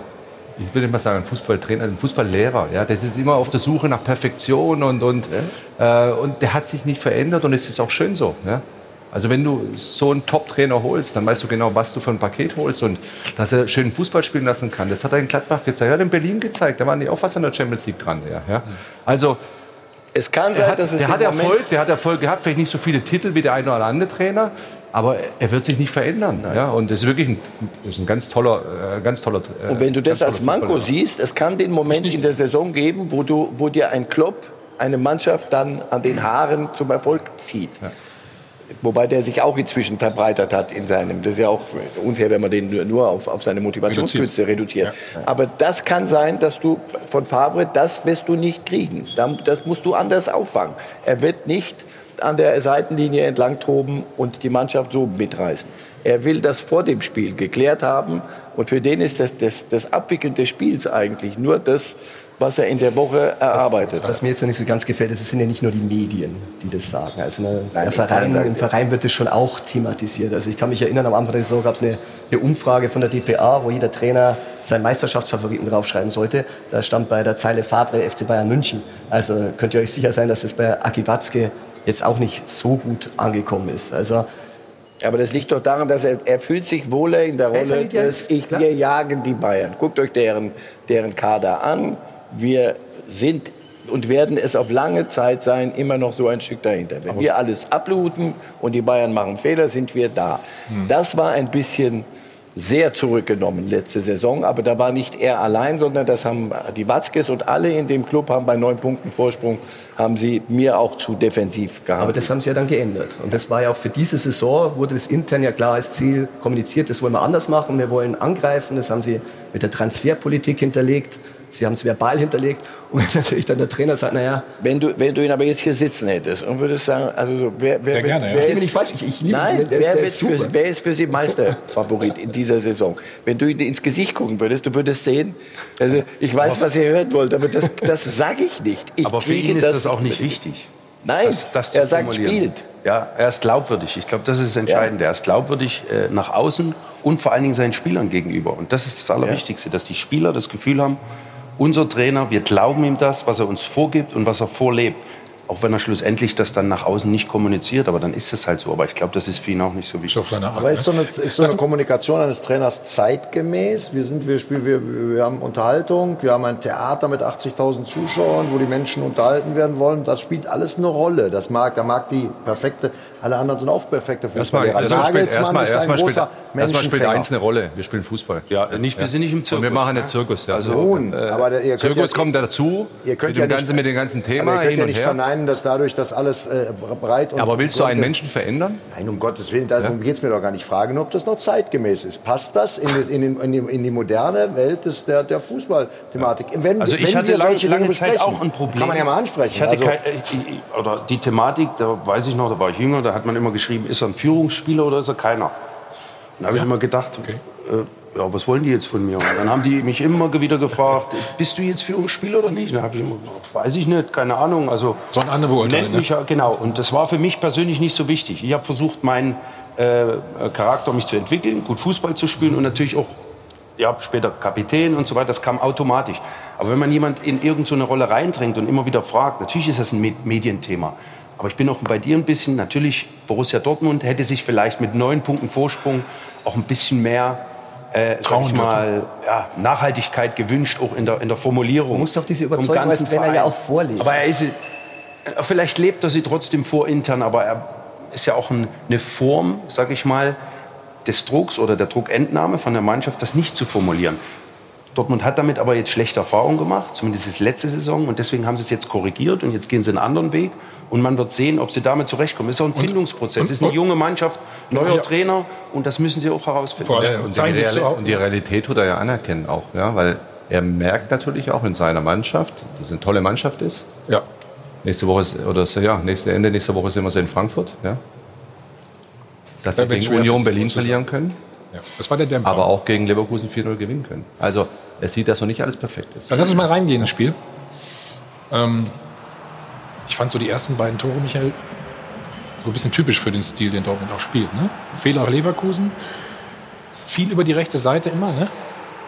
Ja, sie haben natürlich einen Mittelstürmer mit Paco, der die Dinge eiskalt reinmacht. Also äh, ähnlich wie Lewandowski vorm Tor eiskalt. Und ja, wenn du heute ganz oben mitspielen willst, brauchst du so einen Spieler, der nicht immer präsent ist, der ja, vielleicht äh, letzte Saison auch nicht immer begonnen hat, der ja oft von der Bank kam, weil auch der Trainer, auch die Mannschaft musste ihn erst kennenlernen. Aber sie haben jetzt wahrscheinlich verstanden, wenn wir auch effektiv sein wollen, ja, nicht wie, in- nicht wie in Union, und das waren sie gestern, weil Leverkusen hat gut angefangen, wie sie oft gut anfangen, gute Und Spielanlage. Leverkusen spielt natürlich auch gerne mit. Ne? Das war, hilft war ein perfekter extrem. Gegner gestern für Dortmund, Ja, ne, um, um so diese sagen. Scharte wieder wettzumachen. Also und hier das haben sie auch perfekt Fehler, wenn der laden sie ihn ein zu dieser Vorarbeit in Akanji. Also Bellarabi und noch wer sind zögerlich, gehen nicht hin. Also Ja, aber wir reden ja jetzt über, über, über die Tore, wie sie entstehen und wie die Stärke ist. Dass die Das anderen war- Fehler gemacht haben, klar. Aber Jetzt vor hier, dem 1-0 war das gerade vor dem 1-0. Ja, hier sehen Genau. wir es. Bleiben Beide stehen mehr oder weniger Ja. dann auch. Ne? Und, aber aber dann es der bei. Akimi halt auch immer als Rechtsverteidiger, der hat ja auch den Gedanken so nach vorne gerichtet, der geht auch ins Risiko, wenn der nicht rankommt, laufen die beiden Leverkusener mal alleine los in Richtung Dortmunder Tor. Aber das ist eben auch das Spiel, von äh, dem Rechtsverteidiger der Ashraf Hakimi, den sie von Real Madrid ausgeliehen haben. Das hat man in der letzten Saison auch schon gesehen. Und ich, ich, das zeichnet sie ja dann auch aus, ins Risiko man, zu gehen. Man muss ja auch sagen, das war natürlich schon, äh, Bosch ist ja auch ein, ein sehr gewiefter Taktiker, aber es war schon auch ein großer Trainersieg, weil ich glaube, der, der entscheidende Schlüssel war, dass Favre den Delaney da reingenommen hat. Delaney gegen ja. Havertz. Und der Witzel, konnte auch, Witzel konnte auch wieder spielen. Witzel konnte, genau. Ja, aber, aber Er hat mit beiden gespielt. Aber, Innen- ja, aber, aber das, ja, aber äh, den Delaney auf Harvard zu stellen und ihm, Gut, ja, da, sie haben ihm sehr den Zahn gezogen. Ja. Und das macht er. Hakimi ist kein Spieler, den, mit dem Favre, wie soll ich sagen, den, er gerne heiraten würde. Das ist so ein Spieler, wo er sagt, oh, aber Ja, er er, er, geht, er lässt ihn das spielen. Insofern, wir sollten ihm auch ein bisschen, man sagt immer, er ist so zauderlich und, und, und nicht mutig. Das ist schon, Hakimi ist zuweilen ist eine Mutfrage. Und dann schauen wir auf 2-0. Nach vorne super, aber nach hinten Ich finde, das ist, so, das ist so ein, Jan, das ist auch so ein typischer, typisches BVB-Tor, hätte ich beinahe gesagt. Stimmt. Also ich meine, der Pass von hinten raus, ob das jetzt Absicht war, aber Nee, das der Rest natürlich ist nicht, dann aber in der einfach Mitte? großartig über Sancho, vor allen Dingen Alcázar, der den durchlässt. Dem gehört mindestens auch der halbe Assist und dann Marco Reus. Also dürft ihr ruhig mal klatschen bei so einem schönen Tor. Hier, ne? Ja, ja. Bei jemandem, der in der Nationalmannschaft ja eher auch zunächst nicht so auffällig war, Marco Reus, aber im Verein funktioniert es großartig. Wobei man sagen muss, er, Reus hat ja gestern auch nicht sein bestes Spiel gemacht, aber Ja. es ist genau der Unterschied. Nur zwei da hat Tore er das geschossen. Selbstvertrauen, da Ja. ist er dann da. Das ist, da denkst du sofort, wieso klappt das bei der Nationalmannschaft nicht? Also, also die drei sind schon. Das ist ja jetzt kein dominanter Fußball, was sie jetzt da gespielt haben, auch bei den Toren. ne? Das ist, da sind sie Weltklasse. Umschaltbewegung, schneller Ballgewinn und dann unheimlich schnell umscha- umschalten in die Tiefe rein auch. Ne? Das machen die, das machen die Dortmunder schon immer gut. Das ist Analysier für uns das 3-0 Musterbeispiel. vielleicht nochmal. Vielleicht kannst du es an der Szene nochmal. Äh, da wisst ihr schon mal, was auf euch zukommen könnte. Das wisst ihr auch so, glaube ich. Ne? Ja, wenn sie sicherlich anders spielen gegen sie. Das wissen sie auch. Ja. Sie mögen uns auch nicht. Ja. Also die, die mussten ja dann aufmachen irgendwann. Und wenn du in so eine Situation gerätst, also dass der Sancho 20 Meter Luft um sich rum hat und die anderen rücken im Tempo nach, hast du verloren. Wenn da Hier, kein Tor fällt, Guerrero, Delaney, guck mal. Ja. Und dann wieder rechts. Delaney ist übrigens der, der kein Fußball spielen kann. Ja. Wir vergessen auch Hummels, also der, der auch beteiligt ist. Also das ist schon, schon ein Faktor jetzt in dieser Abwehr. Also man hat schon noch einen Qualitätsunterschied gesehen gestern. Vor allen Dingen Leverkusen In der hatte, ja auch vorne. Leverkusen hatte auch gute, gute Ansätze, gute Kontersituationen Ja, über Bellarabi, auch Amiri, wo sie dann eben die Dinge nicht sauber zu Ende spielen, wo die Flanke eben nicht kommt. Und äh, das ist ein- eine Qualitätsfrage. Nehme ich den Kopf noch mal hoch, sehe ich den Spieler, laufe ich noch mal drüber, hebe ich noch mal das Bein. Äh, beide Mannschaften hervorragend ausgerichtet, wollen nach vorne spielen, äh, attraktiv, aber der Qualitätsunterschied gerade vorne ist schon, war schon sichtbar. So, und dann macht Marco Reus den Doppelpack. Das vierte Tor gucken wir uns auch noch an. Hier auch hier. Es ist wirklich mal die rechte Seite, ne? Naja, weil der Wendell natürlich auch verteidigt, das, ist, das musst du auch kerngesund sein. Also wenn, wenn du da an der Mittellinie geht, der da hoch hüpft, hüpft so ein bisschen, der fault dich, macht gar nichts. Wenn du den, den Kopfball an der Mittellinie so verlierst und der kann dann wieder marschieren, der Sancho, dann, wenn das Tor dann nicht fällt, ist das ein unglücklicher Zufall. Also, So, guck mal, wenn die so auf dich zukommen, das- kannst du dich unten zum Mittelkreis gehen, Anstoß. Oder Abpfiff am besten, wolltest du sagen. Ne? Gar nicht Die mehr. wären froh gewesen, wenn es, hat ja der Bosch hinterher gesagt, sie sind natürlich dann schon auch auseinandergefahren, was nicht gut ist für, für eine Mannschaft, die da oben mitspielen Ja, ja, ja. will. Du kannst bei 0-2, wenn du merkst, geht nichts. Ja, für ganz oben reicht es eben Nein, nicht. reicht's also. Platz Gestern habe ich, gestern habe ich auch gedacht. vier bis sechs Da sind ist, ist, ist vier, das fünf Spieler dabei. realistisch für Leverkusen, glaube ich. Okay. Mats Hummels war auch beteiligt und hat zum ersten Mal in dieser Saison gesprochen. Ganz genau, Thomas. Das hören wir auch gleich, was er da genau gesagt hat. Vorher schauen wir aber im Internet auf sport1.de. Da läuft ja das Live-Voting. Also Leipzig, Dortmund, Bayern. Gibt es einen Titel-Dreikampf? 54 Prozent von Ihnen zu Hause sagen ja, 46 Prozent nein. Und wenn man das Netz so ein bisschen durchstöbert, dann merkt man schon, dass sich viele freuen würden, wenn es wirklich am Ende so spannend bleibt. Also die Zeichen stehen in Richtung einer abwechslungsreichen Saison und wäre somit die beste Werbung für die Bundesliga oder auch hier. Ich denke, dass Leipzig bis zum Schluss dranbleiben wird. Von den drei Vereinen kann es jeder schaffen. Der BVB ist jedoch gegen Verletzungen besser gewappnet als die anderen. Also Spannung pur in der Bundesliga. Mats Hummels, den hat Thomas gerade schon angesprochen, der hat zum allerersten Mal gesprochen nach seinem Wechsel vom FC Bayern eben zum BVB. Hatte sich ja mehr oder weniger so eine kleine Interviewsperre gegeben. Jetzt nach so einem 4 zu 0, da spricht es sich eben ein bisschen leichter und da hat er seine Mannschaft und die Fans so ein bisschen zurück auf den Boden der Tatsachen gebracht. das Ergebnis ist am Ende, glaube ich, ähm, natürlich ein bisschen höher, als es jetzt das Spiel darstellt. Deswegen äh, tun wir gut daran, das einfach vernünftig einzuordnen, dass wir ähm, wissen, dass wir, ich denke, einen verdienten Sieg auf jeden Fall natürlich gelandet haben, weil wir, weil wir deutlich mehr Situationen vor dem Tor hatten.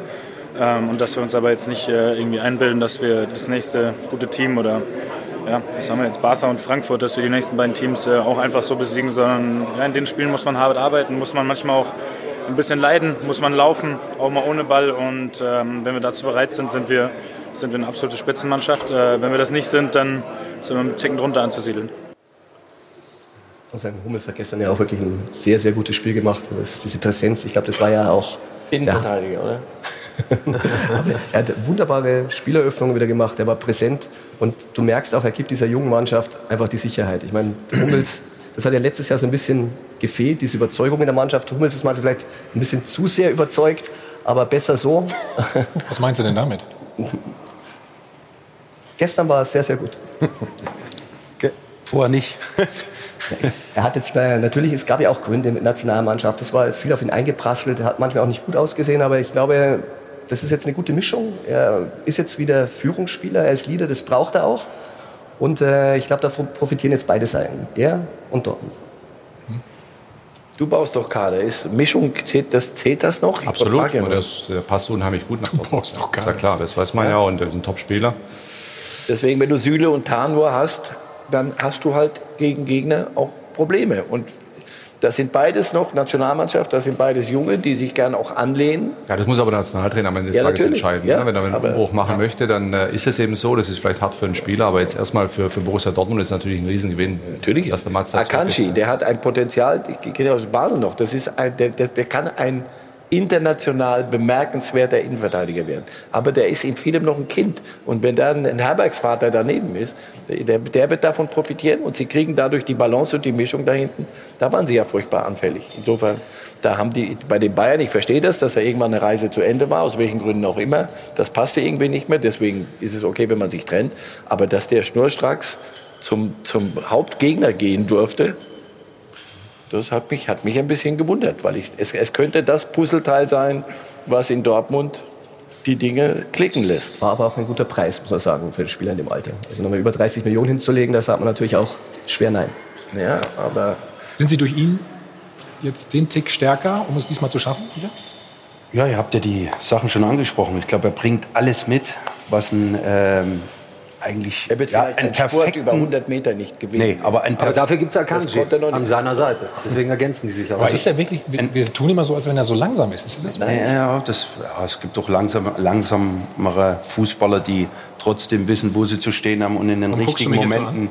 Nö, ich, Du hast, genau. du hast mich Du gefragt. hast erst Freddy angeguckt, dann mich. Freddy war auch un- schneller. Nein, aber er ist doch wirklich, ähm, um es mal re zu reduzieren, er ist doch ein perfekter Fußballer in seiner Qualität über viele Jahre, in seiner Außendarstellung, ähm, wie er sich committet zu, zu seinem Verein, egal wo er spielt.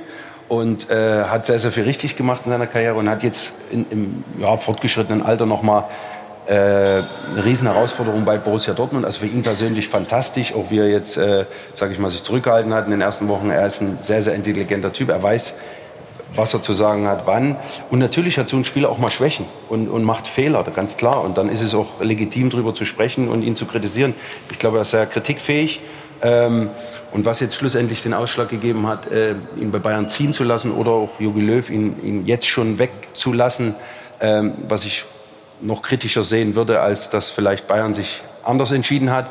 Aber gerade für junge Spieler, du hast es gesagt, das ist, äh, ähm, wir waren, ich war immer froh, wenn, wenn, wenn ich hochgekommen bin, Ja. hast du immer nach rechts und links geguckt, an wem kann ich mich orientieren, äh, damit nicht gleich alles auf mich selber einprasselt. Und da sind solche Spieler für jeden Verein Gold wert. Die, und die Rolle des Innenverteidigers, die wird ja noch mal komplexer jetzt durch diese neue Abstoßregelung, dass noch mehr Vereine von hinten alle aufbauen. Die Fehlerhaftigkeit des Innenverteidigers, der früher eigentlich nur in der Defensive einen Fehler machen konnte, im weitesten Sinne, kann jetzt auch in der ersten Aufbaubewegung schon ganz gefährliche Fehler machen. Und da brauchst du einen, der die Pa- Passsicherheit hat und die Ausstrahlung. Da ist jetzt Geschwindigkeit möglicherweise gar nicht mehr äh, Note 1, sondern andere Dinge wichtig.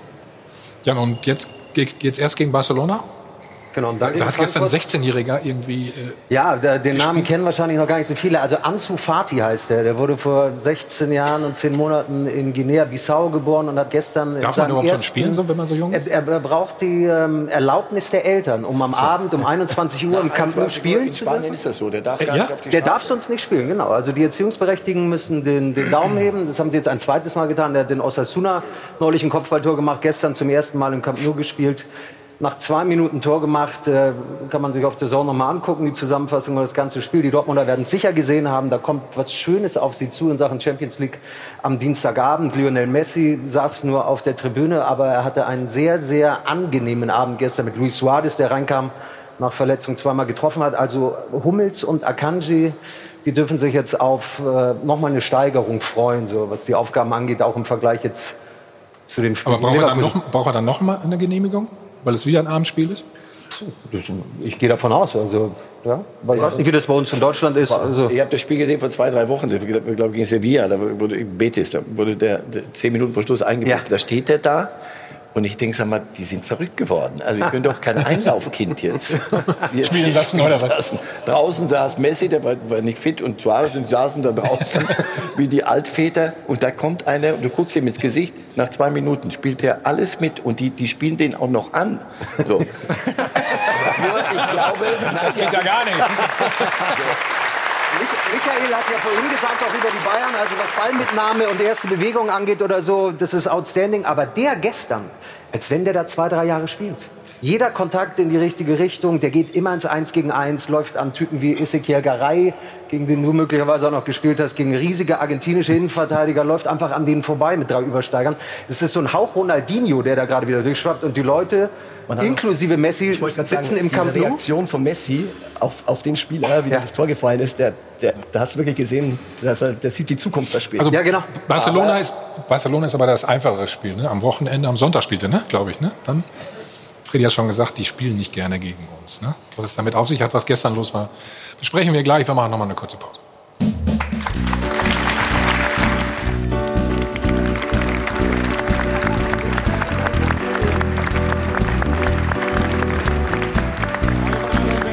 Live aus dem Hotel am Münchner Flughafen beim Check 24 Doppelpass. Als Freddy Bobic vor drei Jahren nach Frankfurt kam, war die Eintracht ziemlich erfolglos und auch ziemlich arm. In der Zwischenzeit haben sie den DFB-Pokal gewonnen und zweimal die Europa League erreicht. Und auch der Kontostand hat sich hervorragend entwickelt. Nur eins ist geblieben. Freddy Bobic hat jedes Jahr Transferstress. Total.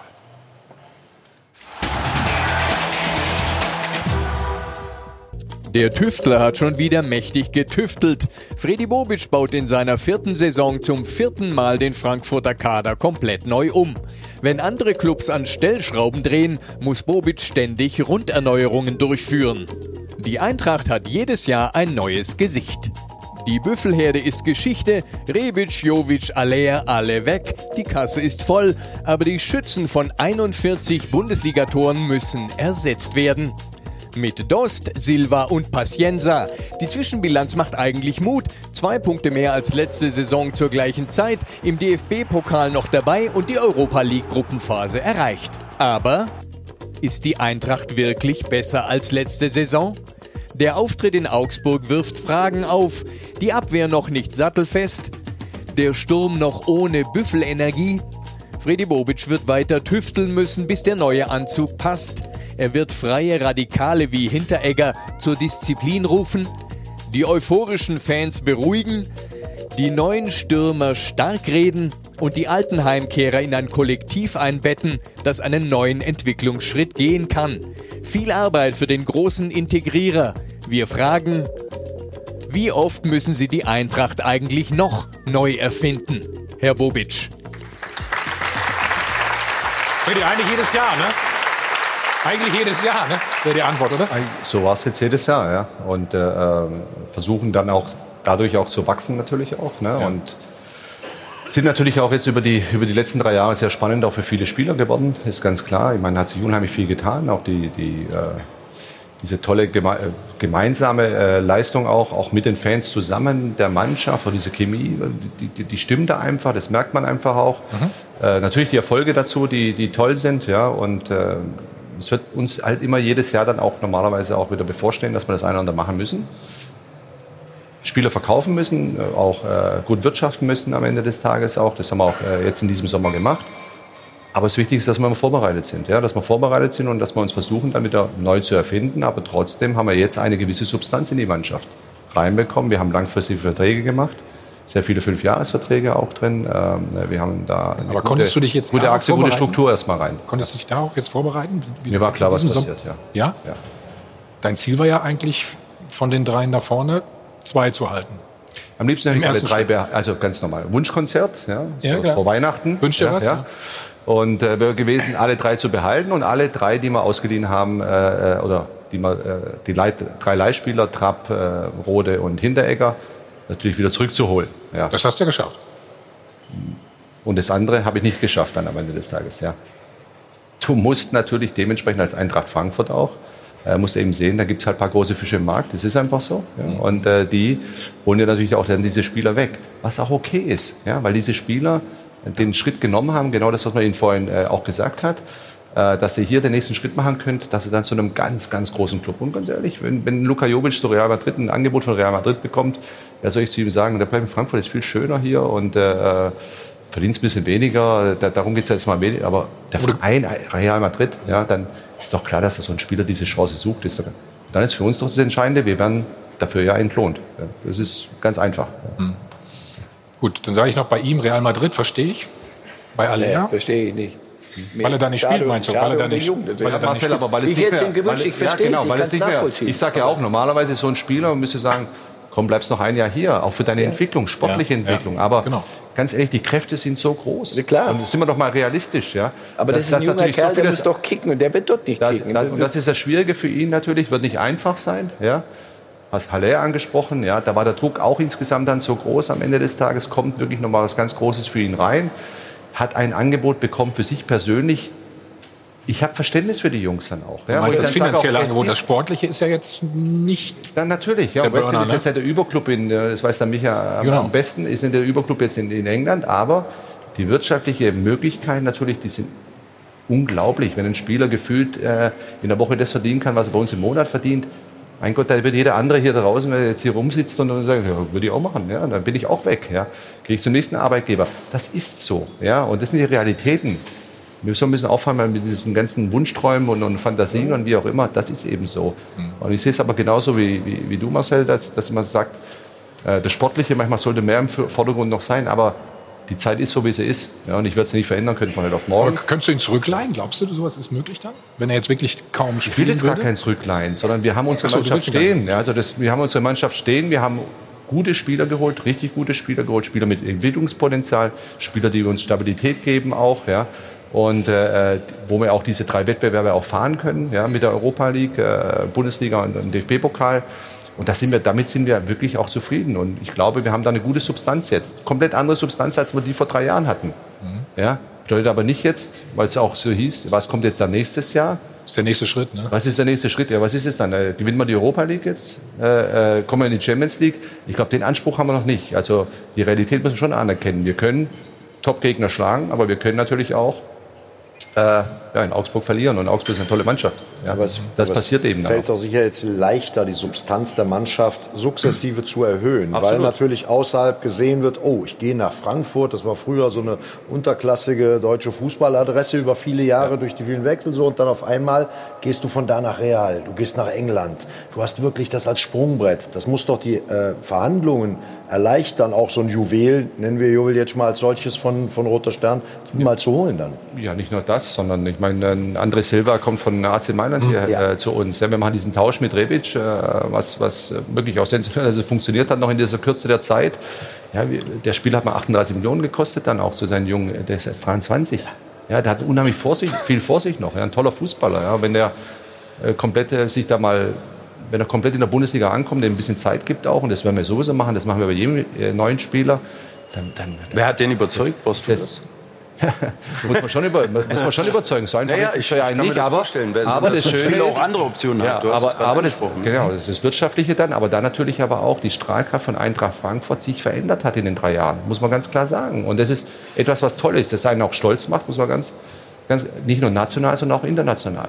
Ja, dass jeder weiß, Ich denke auch das Umfeld, die Fans, wenn ja, die, die gucken Fans, ja auch diese Fußball. Bilder und, und wenn, wenn, wenn du die wer mich alles, Atmosphäre das siehst. wäre Werbung. wer klar. mich, wer mich alles das- angesprochen ja. hat drauf, der eigentlich mit Eintracht Frankfurt eigentlich erstmal gar nichts zu tun hat. Oder, die, Mhm. oder du gehst zu so äh, großen Kongressen, die es dann gibt, dann auch mit den ganzen Clubs in Europa und so, ECA-Meetings und so, und die plötzlich wird Eintracht Frankfurt genannt. Ja, ja, die ganze Zeit als Vorbild, wie man eigentlich, ja, und in der Bundesliga ja auch, dass wir der Europa da toll gespielt haben.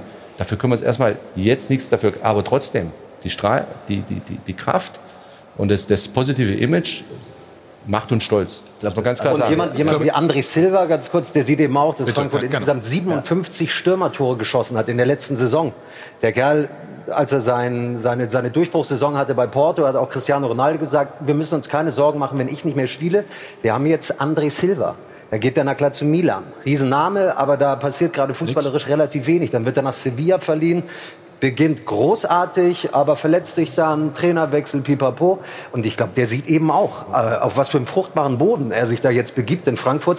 Und das ist ein Riesenwechsel. Also, dass der zur Eintracht kommt, hätte man das vor zwei Jahren gesagt. Ich auch. Hallo, ist- hätte jeder gesagt, der- der keine Wechsel Chance. gewesen, Es ist wo ich sag, dass- herausragend, dass auch für die Bundesliga, Bundesliga kommt. zu haben. Ganz klar. Und das, das sieht man auch ein bisschen, wie Freddy arbeitet. Also ich glaube, du hast, äh, darfst mich jederzeit korrigieren, glaube ich schon Wochen zuvor da mal die Hand gehoben, dann war der Spieler Schon zwischenzeitlich... viel länger sogar schon, aber, Also, aber es gibt ja immer diese, und das, ist, das hat diesen Sommer sehr speziell und schwierig auch gemacht. Genau, wir haben natürlich viel Geld angenommen und natürlich hat jeder gedacht, es gibt jetzt unheimlich viel, können wir ausgeben, wir hauen raus ohne Ende, Ja, da gibt es aber Abgaben und, und Zahlungsziele und etc. Das sind also betriebswirtschaftliche Dinge, die sind ein bisschen schwieriger. Und wir mussten immer Geduld haben auch und, und auch die Zeit spielen lassen auch, ja, weil der Transfermarkt sich ständig in dieser Zeit von, von Woche zu Woche, von Tag zu Tag eigentlich fast fast verändert. Der war ja schon mal in Monaco zwischenzeitlich, der Spieler. So ist es. Da gibt es da gibt's dann erstmal Summen, die kannst, du, die kannst du gar nicht bezahlen. Da Und plötzlich vier, sechs Wochen später ist alles möglich. Ja?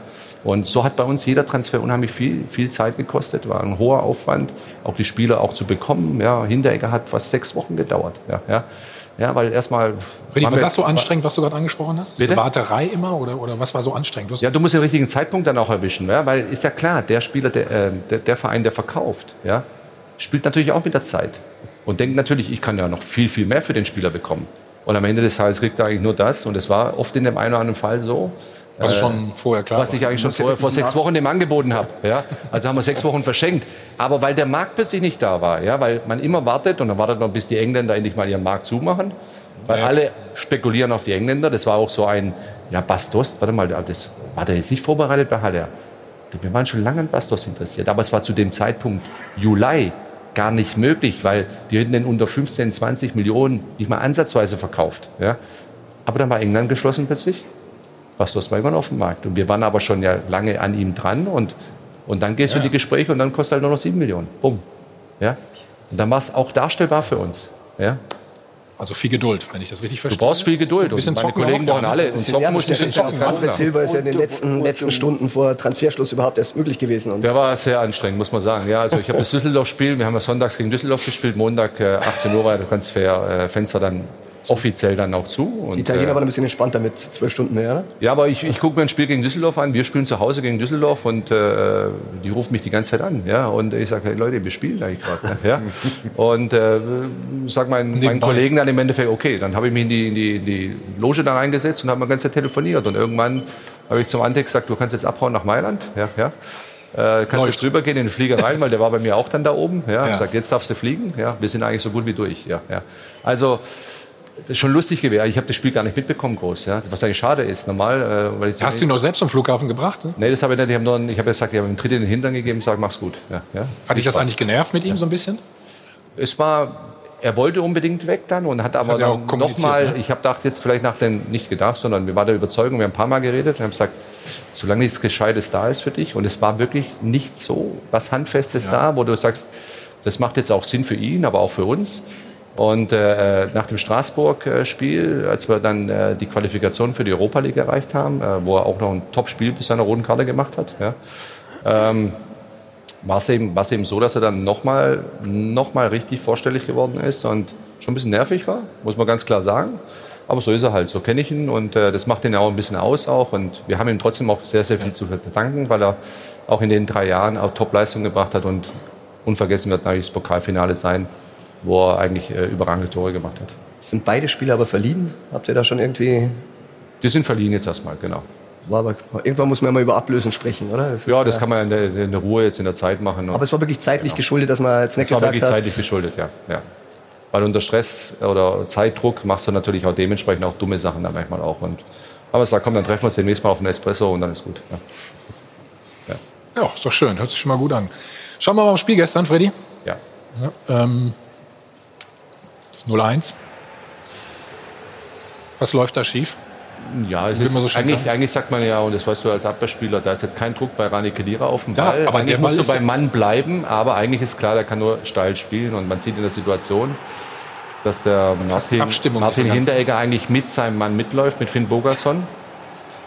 Wenn er auf der Linie von Hasebe da geblieben wäre, vielleicht, dann stehen zwei Mann im Abseits. Ja. Und der, ich meine, diese Verlängerung, ob die so geplant war, das haben wir dahingestellt, da war ein bisschen auch ein bisschen Quäntchen Glück dabei natürlich auch. Ne? Aber es war ein zu einfaches Tor, das darf uns natürlich nicht passieren. Ja. Sieht, Ja. sieht nicht so gut aus. Wurde, wurde auch ausgepfiffen, der Martin Hinteregger gestern. Ne?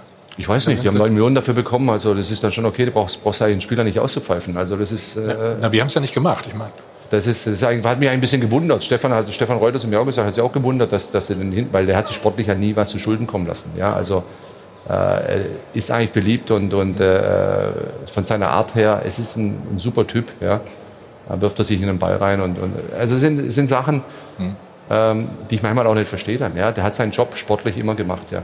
Brich eine Lanze für ihn. Ja, wie, wie kriegst du ihn in den Griff? Oder wie hast du ihn in den Griff gekriegt? Oder musst du ihn gar nicht in den Griff bekommen? Ja, man muss ihn schon ab und zu mal das eine oder andere mal ein bisschen was sagen. Oder jetzt mit der Nationalmannschaft, was natürlich war, das war natürlich auch nicht okay. Und da hat er auch eine klare Ansage auch, auch von Ali Hütter bekommen. Das ist natürlich, äh, gefällt uns natürlich auch nicht. Ja? Aber äh, stromlinienförmig müssen wir die Spieler auch nicht machen am Ende des Tages. Aber er kriegt schon eine klare Ansage und das weiß und er hat er schon bekommen und das ist auch klar. Und wichtig ist, dass er dann auf dem Platz funktioniert. Ja. Klare Ansage oder ähm, Zahlemann und Söhne? Ähm, jetzt in dem Fall war es ja bei der Nationalmannschaft. Ja, ja. Und bei uns hat er sich eigentlich noch nichts zu Schulde kommen lassen, groß. Ja. Und das ist, das muss man ja mal ganz klar sagen auch. Ja. Das war jetzt eine war in, in Augsburg, das andere war in, bei der Nationalmannschaft. Deswegen kann ich das äh, auch nur so bewerten. Ja. Mhm. Dann schauen wir aufs 0-2. Wir haben es am Anfang der Sendung schon mal uns angeschaut. Micha.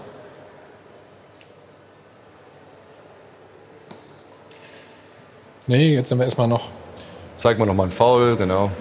Ja. Ist aus Versehen da reingekommen, Freddy. Ah, das hast du ja nie gemacht, Gott sei Dank. Hä?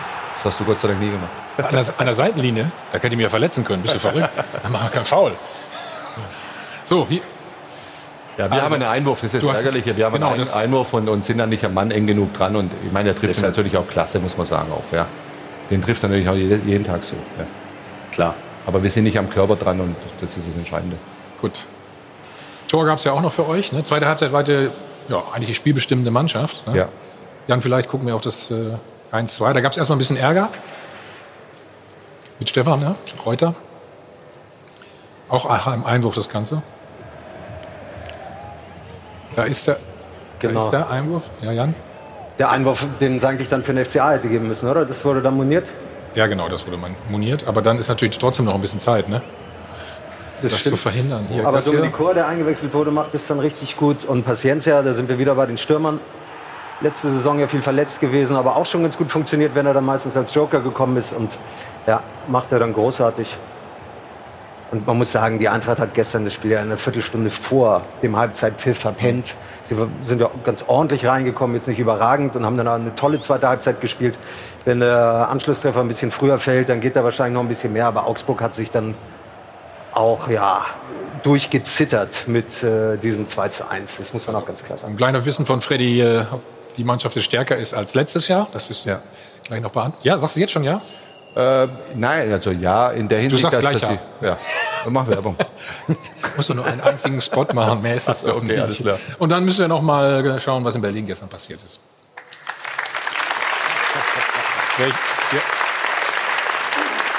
So, Freddy, jetzt. Also es wird sich fußballerisch auf jeden Fall äh, Breiter hast du schon gesagt, glaube ich. breiter, aber fußballerisch auf jeden Fall schon weiter als, als letztes Jahr und, und auch ein bisschen feiner. Ähm, aber wir haben sicherlich ein bisschen gesch leichte Geschwindigkeit und vielleicht auch ein bisschen Dynamik verloren, auch durch die Spieler. Und dann können wir so Rebic Ja, hast und äh, Ist eine andere natürlich- Ausrichtung. Ist schon ein bisschen, ist ein bisschen anders. Ja. Und gestern haben wir gemerkt, zum Beispiel, dass ein viele Kostic gefehlt hat uns, äh, auch sehr stark, ne, weil er krank war.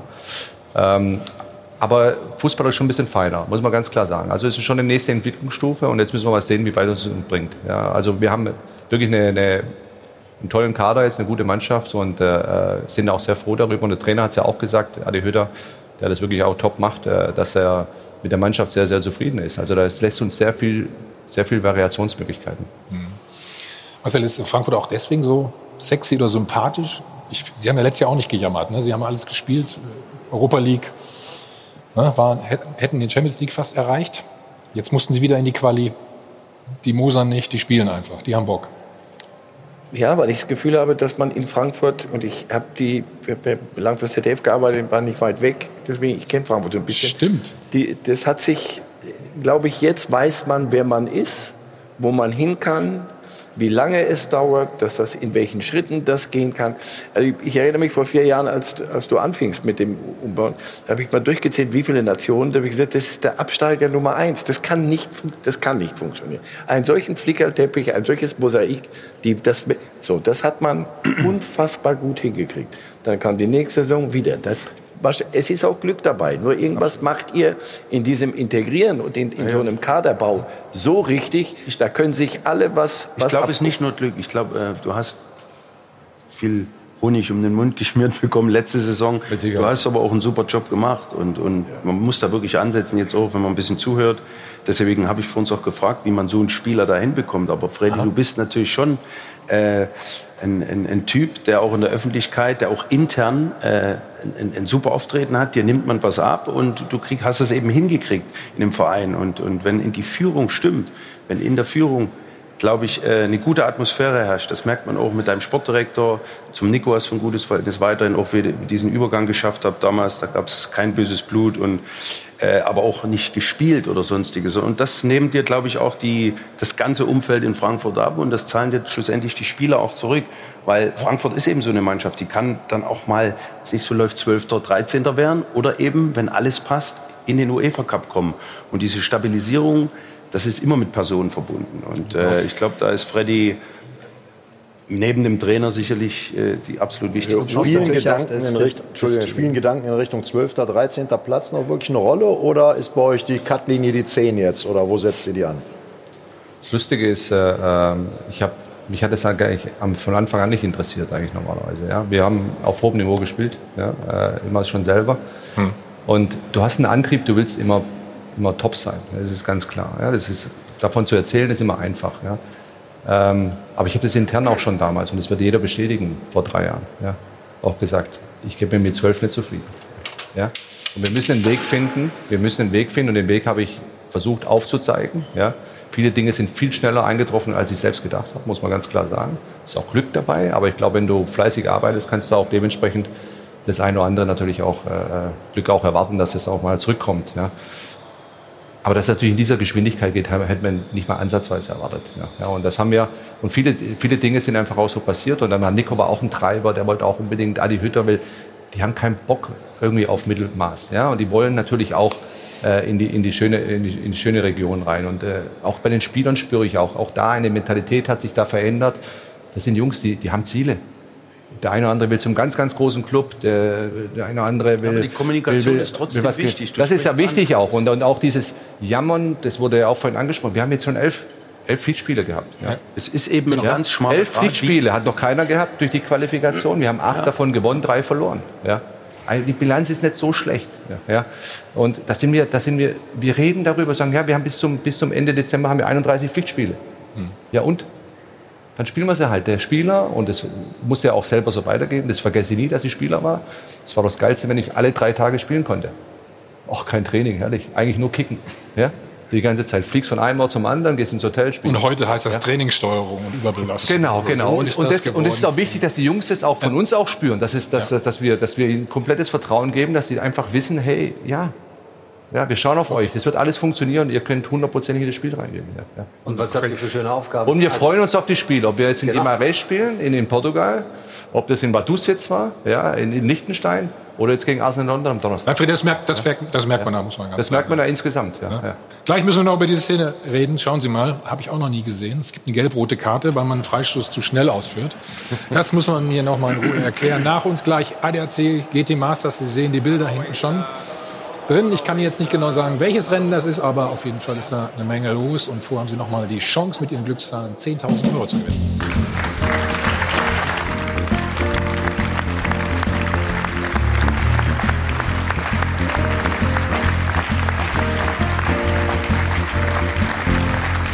Euer von Hagel Band, live aus dem Hilton Hotel beim Check 24 Doppelpass. Die Szene des Spieltages sind wir Ihnen noch schuldig.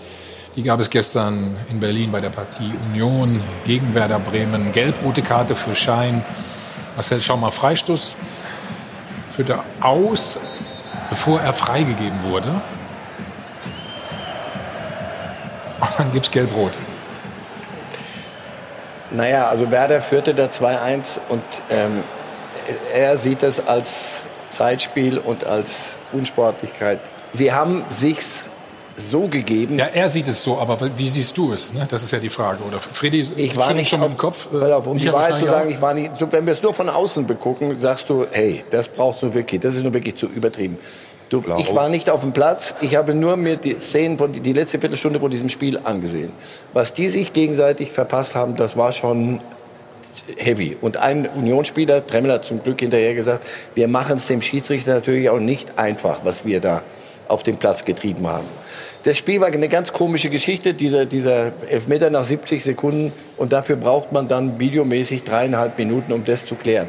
Das setzt natürlich so einen Unsicherheitston über so einem Spiel. Ja. Und Spieler, ihr werdet es hoffentlich bestätigen, sind ja nun nicht die, die sagen, gut, dann werden wir das Ganze Micha zuckt schon. Ja. Micha zuckt schon. Was klar, klar rot, fand ich.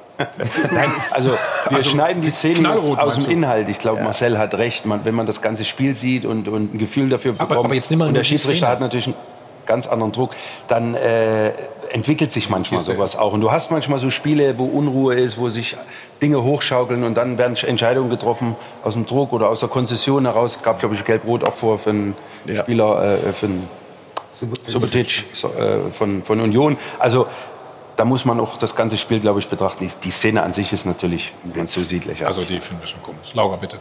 Ja, die Gäste haben heute gar nicht ins Phrasenschwein einbezahlt, dafür aber unsere Zuschauer. Da wollen wir uns natürlich bedanken. DC trifft nix und Nicole und André Roth 10 Euro, dann jeweils 20 Euro von Nils und Yvonne aus Leipzig, Cool Kids aus der Parking Lounge und Udo Philipp und 22,20 Euro dann auch noch von den Schlaumeiern aus Hude. Also vielen lieben Dank, Check 24, verdoppelt bekanntlichermaßen. Und dann lösen wir auch noch das Live-Voting auf. 55 Prozent von Ihnen zu Hause sagen also, es gibt einen Titel-Dreikampf, nach dem wir uns freuen dürfen. 45 Prozent sind der Meinung nicht. Also wir sind gespannt, wie spannend es dann am Ende wirklich in der Liga wird. Und Sie haben uns auch angerufen, auch da möchten wir mal reinhören.